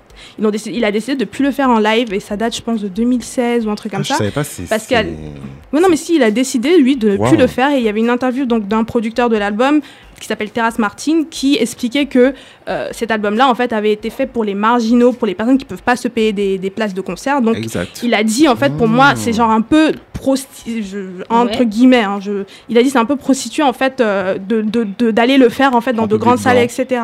Et à l'époque aussi, je me rappelle, il y avait un article de Fader qui est écrit par euh, Nawira, son nom m'échappe, en fait, mais elle s'appelle Na- Naira ou Nawira en gros. Sur The Fader, c'est une, meuf qui écrit sur la musique qui est assez connue. Euh, et euh, elle qu'elle a fait un concert donc, euh, de Kendrick Lamar parce qu'à l'époque, quand To Pimp Butterfly est sorti, il y a eu euh, les Quinta Groove Sessions. Et les, les Quinta Groove Sessions, c'était des, des petits concerts en fait très qu'il avait décidé de faire en fait très intimiste en fait dans des petites Mhm. salles parce que effectivement l'album quand même c'est quand même un chef-d'œuvre musical. Il y a il y a énormément de musiciens de jazz qui ont contribué Mhm. sur cet album là donc c'est pas un truc que tu peux juste écouter avec un DJ derrière. Il faut effectivement qu'il y ait une vraie expérience intime. Et il avait cette intention là mais au final à New York en gros il avait choisi une salle qui était de Webster Hall à l'époque. Et il a changé pour de, pour Terminal 5 qui est une plus grande salle en fait. Et donc elle expliquait donc dans cette dans cet article là que c'est très bizarre déjà qu'il ait changé de salle parce qu'en Ouais. fait au final il y avait plus de monde qui voulait l'écouter et euh, le truc, c'est qu'elle explique, le, le titre de l'article, c'est euh, Sometimes I feel bad for Kendrick Lamar. Parce qu'en fait, elle expliquait que, du coup, ce que lui il donnait et comment les personnes, en fait, du public le recevaient, c'était, il y avait une- Complètement. Ouais. c'était vraiment, il y avait un problème en fait, parce que du coup, lui, il venait pour donner son art et les personnes qui étaient dans le public, qui connaissent le Kendrick Lamar de Good Kid, Mad City, ils étaient là pour écouter de la party music, tu vois, ils C'est voulaient ça, danser, etc. c'est Alors que ça. lui, il est là, il dit, mais I'm talking about my condition, où je parle de- du fait d'être c'est noir Et j'ai l'impression que c'est un- et j'ai l'impression C'est que trop ce ce que tu dis, Roda, parce que moi, je suis pas une fan euh, absolue Mm. de Kendrick. J'ai beaucoup écouté son premier, enfin le deuxième album là. Euh, mais quand son deuxième, enfin quand le troisième euh, album est sorti là, il- bon, je vais pas, non pas euh, Dame, parce que je crois que c'est Dame. To son- Butterfly, c'est le Ouais, quatrième. Dans ma tête, quand je. En fait, c'est trop drôle, mais quand, quand on parle de Kendrick Lamar, j'imagine toujours Kendrick Lamar dans une salle de concert Avec, avec plein, de blancs. Ouais, C'est l'image hein, que j'ai de Kendrick Lamar. euh, Franchement, je sais pas pourquoi. hein. Je vous jure, mais c'est quand on parle de Kendrick Lamar, je pense. Et, et- et pas forcément qu'en. France, pas forcément qu'en Ah non, mais je pense pas en France, Mm. moi. Je parle même aux États-Unis, en fait. Mm. Et donc, du coup, c'est vraiment ce Bah, truc-là. quand il a fait Coachella euh, en 2016 ou 2017. Ouais, ouais, l'année dernière. Du coup, j'ai ouais. vraiment l'impression qu'il y a une espèce de, tu vois, de dichotomie entre ce que lui il est, ce qui représente son art, qui parle de la condition des Noirs, et les gens qui consomment sa et les gens qui résonnent pas avec son uniquement de la condition noire, mais vraiment de, c'est très autobiographique de toute façon. Ben ouais. art, tu vois. Mais, mais pour, pour revenir dessus, en fait, c'est que c'est pas non seulement en fait cette, euh, ce, ce- cette sorte de, Dichotomie, de de dichotomie, tu vois, qui existe. C'est pas juste au niveau de comment les personnes perçoivent ce que lui veut donner, mais c'est aussi au niveau de lui-même. Parce que si on écoute du Kendrick Lamar, dans, en tout cas dans To Pimp a Butterfly, il y a une phrase qui revient souvent. Il dit, euh, euh, il dit qu'est-ce qu'il dit déjà Euh, I remember you were conflicted, misusing your influence. En fait, il le dit Mmh. régulièrement dans sa musique et dans sa musique, il parle beaucoup en fait de cette question de euh, de, de bah en fait il, veut faire ce qu'il veut faire, il veut être hyper, euh, il va avoir du succès, mais il veut rester avec ses gars en fait au Mmh, quartier il veut aussi, rester tu vois. intègre. Il veut être, Mmh. il veut rester fidèle à lui-même et le truc c'est qu'à chaque le truc c'est que lui-même il a envie d'être avoir du succès, mais quand tu le truc c'est que si tu vas arriver à ce niveau de succès, il faut qu'à un moment donné bah Que tu te compromettes. voilà, en gros, Un tu vois. peu. Et ça, et ça se voit en fait dans ce qu'il fait. Parce que quand il sort To Pimp a Butterfly, à l'époque, il fait un featuring avec Taylor Swift quand même, tu vois. Donc, Taylor Swift, tu dis Kendrick Lamar, ok. C'est vrai, c'est vrai que. Moi, il- ça m'a absurde. Ouais, bon. C'est là où on a l'impression qu'on le perd quand même des fois. Hein. Bah, Parce c'est qu'on a perdu le soldat là. bah, c'est Ouais. ça Des en fois, fait. on a l'impression qu'on le perd. Quoi. On perd mais il revient. Mais son art est hyper cons- est consistant et exigeant, donc euh, au final, quand même, euh, on l'a pas perdu. Je veux dire, pour Mm. l'instant, en tout cas, on l'a pas perdu. Après, moi, je voulais juste rebondir sur un truc parce que je j'aurais pas autre chose à dire, mais sur le fait que pourquoi aussi euh, il est validé et pourquoi euh, tous ces prix lui sont remis, etc. Enfin, moi, en lisant quelques articles euh, et en, é- en, en é- en échangeant avec quelques amis afro-américains quand je- on savait qu'on allait choisir ce sujet-là, j'aurais demandé, à votre avis, pourquoi les blancs ils kiffent Kendrick Lamar, quoi? Pourquoi ça, ils, valident ce mec-là? Pourquoi ils vont à son Mhm. concert, etc. Et moi, j'ai un pote qui m'a dit, mais en fait, les blancs aujourd'hui kiffent Kendrick Lamar parce que Kendrick Lamar, c'est un artiste afro-américain qui est politisé, qui est validé par les noirs et dans le contexte dans lequel on vit où on dénonce Mmh. les questions euh, de euh, racisme systémique, de violence policière, il faut quand même pas oublier aussi que Kendrick Lamar, une de ses chansons de son album a été justement, reprise. euh, et a été une espèce d'hymne pas officiel mais euh, voilà pas, pas officiel mais de, de Black Lives Matter c'est Ouais, euh, Black All Lives Right, Matter. c'est quoi Oui, All Right, ouais. All voilà, euh, qui représente, ce, il représente euh, tous ces, tous, ces, combats actuels, etc. Et que quand t'es un blanc entre guillemets un peu woke ou euh, entre guillemets allié, même si je pense que ça n'existe pas, mais bref, quand t'es quand t'es un blanc un peu woke, bah c'est un investissement en fait, c'est un investissement cool et facile, c'est-à-dire que tu tu consommes euh, la musique, tu achètes les places de concert d'un artiste qui se dit euh, conscient, qui parle de la condition des noirs, et tout en en, en, en, en, en investissant, enfin voilà, t'as pas beaucoup de répercussions. T'as l'impression en plus d'un peu comprendre ce que les noirs vivent parce que dans l'art et dans la sensibilité euh, musicale de l'artiste, bah ils le partagent, donc tu peux en parler avec tes amis noirs, alors dire oh mais je comprends parce Ouais, que Kendrick ouais, Lamar l'a dit dans cette chanson. Ouais, mais, mais je trouve ça, je trouve ça quand même un peu facile parce que Mais- je pense qu'ils vont à leur concert ils disent quand même nègre pendant. Mais- pendant- mais pour revenir sur, euh, Oui, et donc Mais- la finalité, plus, la euh, finalité, c'est que, c'est comme je disais, c'est- c'est-à-dire qu'en en fait, c'est de surface, parce qu'au final, euh, bah, ça change rien en fait. Clairement, au rapport de force. ils remettent pas leur, ils remettent pas en question euh, Leurs conditions. leur- eux, leurs Non, privilèges, exactement. etc. Tu vois. Et- Mais juste pour revenir sur, Ouais, euh, tu- sur tu ce que tu disais on- pour on All va Right, finir en fait, le ça, truc Roda. intéressant avec All Right, c'est que bah, quand To People Butterfly est sorti, euh, sur cet album-là, moi en tout cas, je parle de mon expérience, euh, j'ai écouté, j'ai écouté l'album et quand je suis arrivée à All Right, je me suis dit, mais qu'est-ce que ça fait là en fait Mm. C'était le premier, c'était le premier morceau en tout cas qui euh, musicalement pour moi ne con- ne, ne pas, rentrait pas, en fait avec dans, dans le même euh, dans l'album, dans le dans la- en tout cas sonically comment on dit ça enfin, Sonically. Ouais, ouais, enfin, Enfin, au ouais. niveau du son, quoi. J'ai l'impression que c'est au niveau des sonorités, j'ai Mm. l'impression qu'il sortait un peu de nulle part. Et le truc intéressant avec avec ce son-là, c'est que bah, en fait, c'est ce son-là, en gros, qui a le plus marché. Bah parce, oui. que, parce que c'est un son en fait qui était qui, sort, qui rentrait en fait Qui dans le dans les radios. qui- Il était qui- qui pouvait calibré. être passé à la qui Il pouvait était passer à la calibré. radio. Ouais, ouais. Et j'ai j'ai Il était regardé moins jazzy, il était moins et jazz. je, et je regardais cette semaine, c'était vraiment, c'est le son en fait qui fait 3 minutes sur l'album. Tous les autres sons dans l'album, ils font 4 minutes, 5 C'est minutes. C'est pas des sons qui sont faits pour la radio, Il tu est- vois. il était Et donc ce morceau-là qui, a- le plus marché sur l'album, c'est quand même le morceau qui était fait pour euh, pour tu vois pour marcher à la radio, tu vois. Et le truc c'est qui est intéressant, c'est que même si c'est un son qui a marché à la radio, c'est aussi un son qui a été qui est qui- Repris ensuite qui a eu une ensuite, qui a eu résonance une certaine euh, dans les rues quoi. Mais le truc intéressant, c'est que bah, en fait cet album-là, pour moi, ce son-là, c'est c'est le maillon, c'est le maillon faible en fait de l'album. Ouais, mais c'est même moi, même même moi qui comprends pas anglais là. Quand j'écoutais l'album, pour moi, c'était pas du tout le titre qui était. Enfin, je veux dire, il y a un titre à The Black, The Black and the Berry. The Black The and Black the and the Berry. Pour moi, c'est un titre qui est beaucoup. Enfin, qui, s'ils avaient dû choisir, je sais pas, un espèce de titre un peu. euh, Mais il faut aussi de écouter les paroles, hein, parce que les paroles. Oui, euh, bien sûr. Oui, bien sûr, bien c'est sûr. pas nier, hein, Ouais, Les paroles de quelle chanson de All All Right. Right, ouais. Il parle Ah non, de c'est la pas- violence policière. Ah, je pense euh, pas que ce soit- qu'elle dise que c'est elle parle plus par rapport à musicalement. Oui, je parle uniquement sonorité. musicalement autant, au- Mm. en termes de qu'est-ce qui a été façonné pour que ça marche en gros. Et c'est pour ça que j'explique que pour moi, en fait, non seulement, ouais, il y a cette, cette per- perception du public sur euh, Kendrick, mais il y a aussi lui-même, en gros, qui se bat un peu entre cette question de est-ce que je reste fidèle à moi-même, mais en fait, je peux pas rester fidèle à moi-même si Donc on l'a autant perdu pas du coup, on l'a de pas, toute on l'a- façon, on c'est une pas tradition. je pense que dans la musique nord-américaine, c'est une tradition parce que des artistes comme Nina Simone, par Ah, exemple, vois, Les mêmes problématiques. Voilà. noté Nina Simone, son hein. Les mêmes les- les problématiques. concerts sold out de Lauryn de Hill. Nina Simone, c'était un public blanc et, elle- et elle avait des chansons qui étaient vraiment euh, Et Tupac aussi. Lauryn Hill euh, aussi, des hein. combats en fait, des, Ouais, protest- ouais, je- des songs devant un public blanc. Mm. Donc, euh, Mais voilà, après, le truc, c'est que, le, truc, c'est que elle derrière, tu vois, par exemple, quand tu prends Kendrick et tu prends l'incompréhension qu'il y a eu sur To People Butterfly et que derrière il a fait Dan, qui est un album qui est beaucoup plus contemporain au niveau Mhm. des sonorités, et qu'il a dit qu'il arrête en fait de faire euh, To People Butterfly live, ça veut dire qu'il il s'est vraiment senti incompris en fait et qu'il Mhm. revienne juste deux ans après, après To People Butterfly avec cet album-là qui est très contemporain et qui a marché direct euh, avec Humble qui était partout, alors que l'album précédent c'était C'était un peu incompris, tu Mhm. vois. J'ai l'impression que bah, lui aussi il se dit bah en fait euh, vas-y je vais te faire juste un truc euh, que tout Comme le monde va Formation kiffer. Du coup- Même Ça, je pense, c'est un autre bref, débat. bref voilà. Donc, du coup, on n'a pas perdu Kendrick et. euh, non on l'a pas perdu pour moi Non, en fait non, on, on le perd. C'est un soldat Pour itinérant. moi, la réponse sera le prochain disque. Hein, Ouais. Ah, ouais, clairement. hein. Clairement. Ben, on, va, on va se laisser sur ces mots-là, les, les, les gens. Merci du coup de, de- d'avoir participé à Merci cette à émission. toi Chris. Merci et de euh, du reçu. coup, ben, Merci Johan. Merci Johan d'être euh, d'être venu à cette émission. Et où est-ce qu'on peut vous retrouver, les amis Johan, peut-être sur Twitter, euh, Black Bah, Pride? sur tous les réseaux sociaux, Twitter. Enfin, moi, c'est surtout euh, bah, avec euh, la- les, les plateformes Paris Black Pride et You Think You Fab. Et l'actualité, bah, c'est la préparation de, de, de week-end de festivité, le week-end Paris Black Pride du 13 au 15 juillet prochain. Ah, Yes. faites le feu Euh, ce week-end. donc, on essaie de préparer un grand programme parce que ça sera un week-end qui sera vraiment black. Ah, euh, Il y aura Afropunk au même moment. Enfin, Ah, il y Beyoncé, aura euh, Jay-Z. Jay-Z, Beyoncé. Ouais. Donc voilà, donc nous on essaie de s'inscrire vraiment dans un week-end où on va vraiment prendre Paris d'assaut et il y aura Ah, des noirs cool. partout. Et donner un peu de visibilité. Cool. Noir. Nice. Et les filles, comme d'hab, on vous retrouve. Ouais, comme euh, hein. ben voilà. Et sinon, vous pouvez nous Bye. retrouver, nous, la team, euh, donc la team Piment, Piment avec 4 i sur Instagram, sur Mm. Twitter, sur Facebook, On fait un big up à Célia qui nous écoute. depuis Ouais. la Martinique Si, d'ailleurs. si. Ça met bien à sa côte d'os. Et euh, comme d'hab, vous pouvez retrouver très rapidement euh, le lien de la playlist Spotify de cet épisode, donc euh, sur SoundCloud. Et euh, on Et vous le remercie. podcast sera et disponible le demain. podcast sera disponible dès demain. Et on vous remercie du coup de nous avoir écoutés. Et on se dit euh, bah, Dans 15 jours. à dans 15 jours. yes. Donc euh, le prochain son, on va annoncer euh, tout de suite donc euh, DJ Caneux qui revient, qui fait son retour donc dans, dans Piment.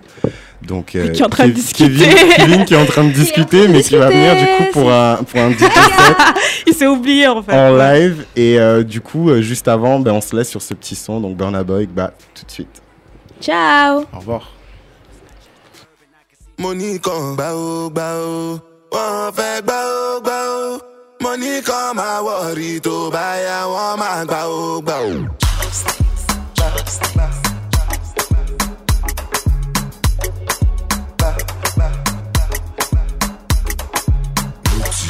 Fún wọn kí wọ́n gbà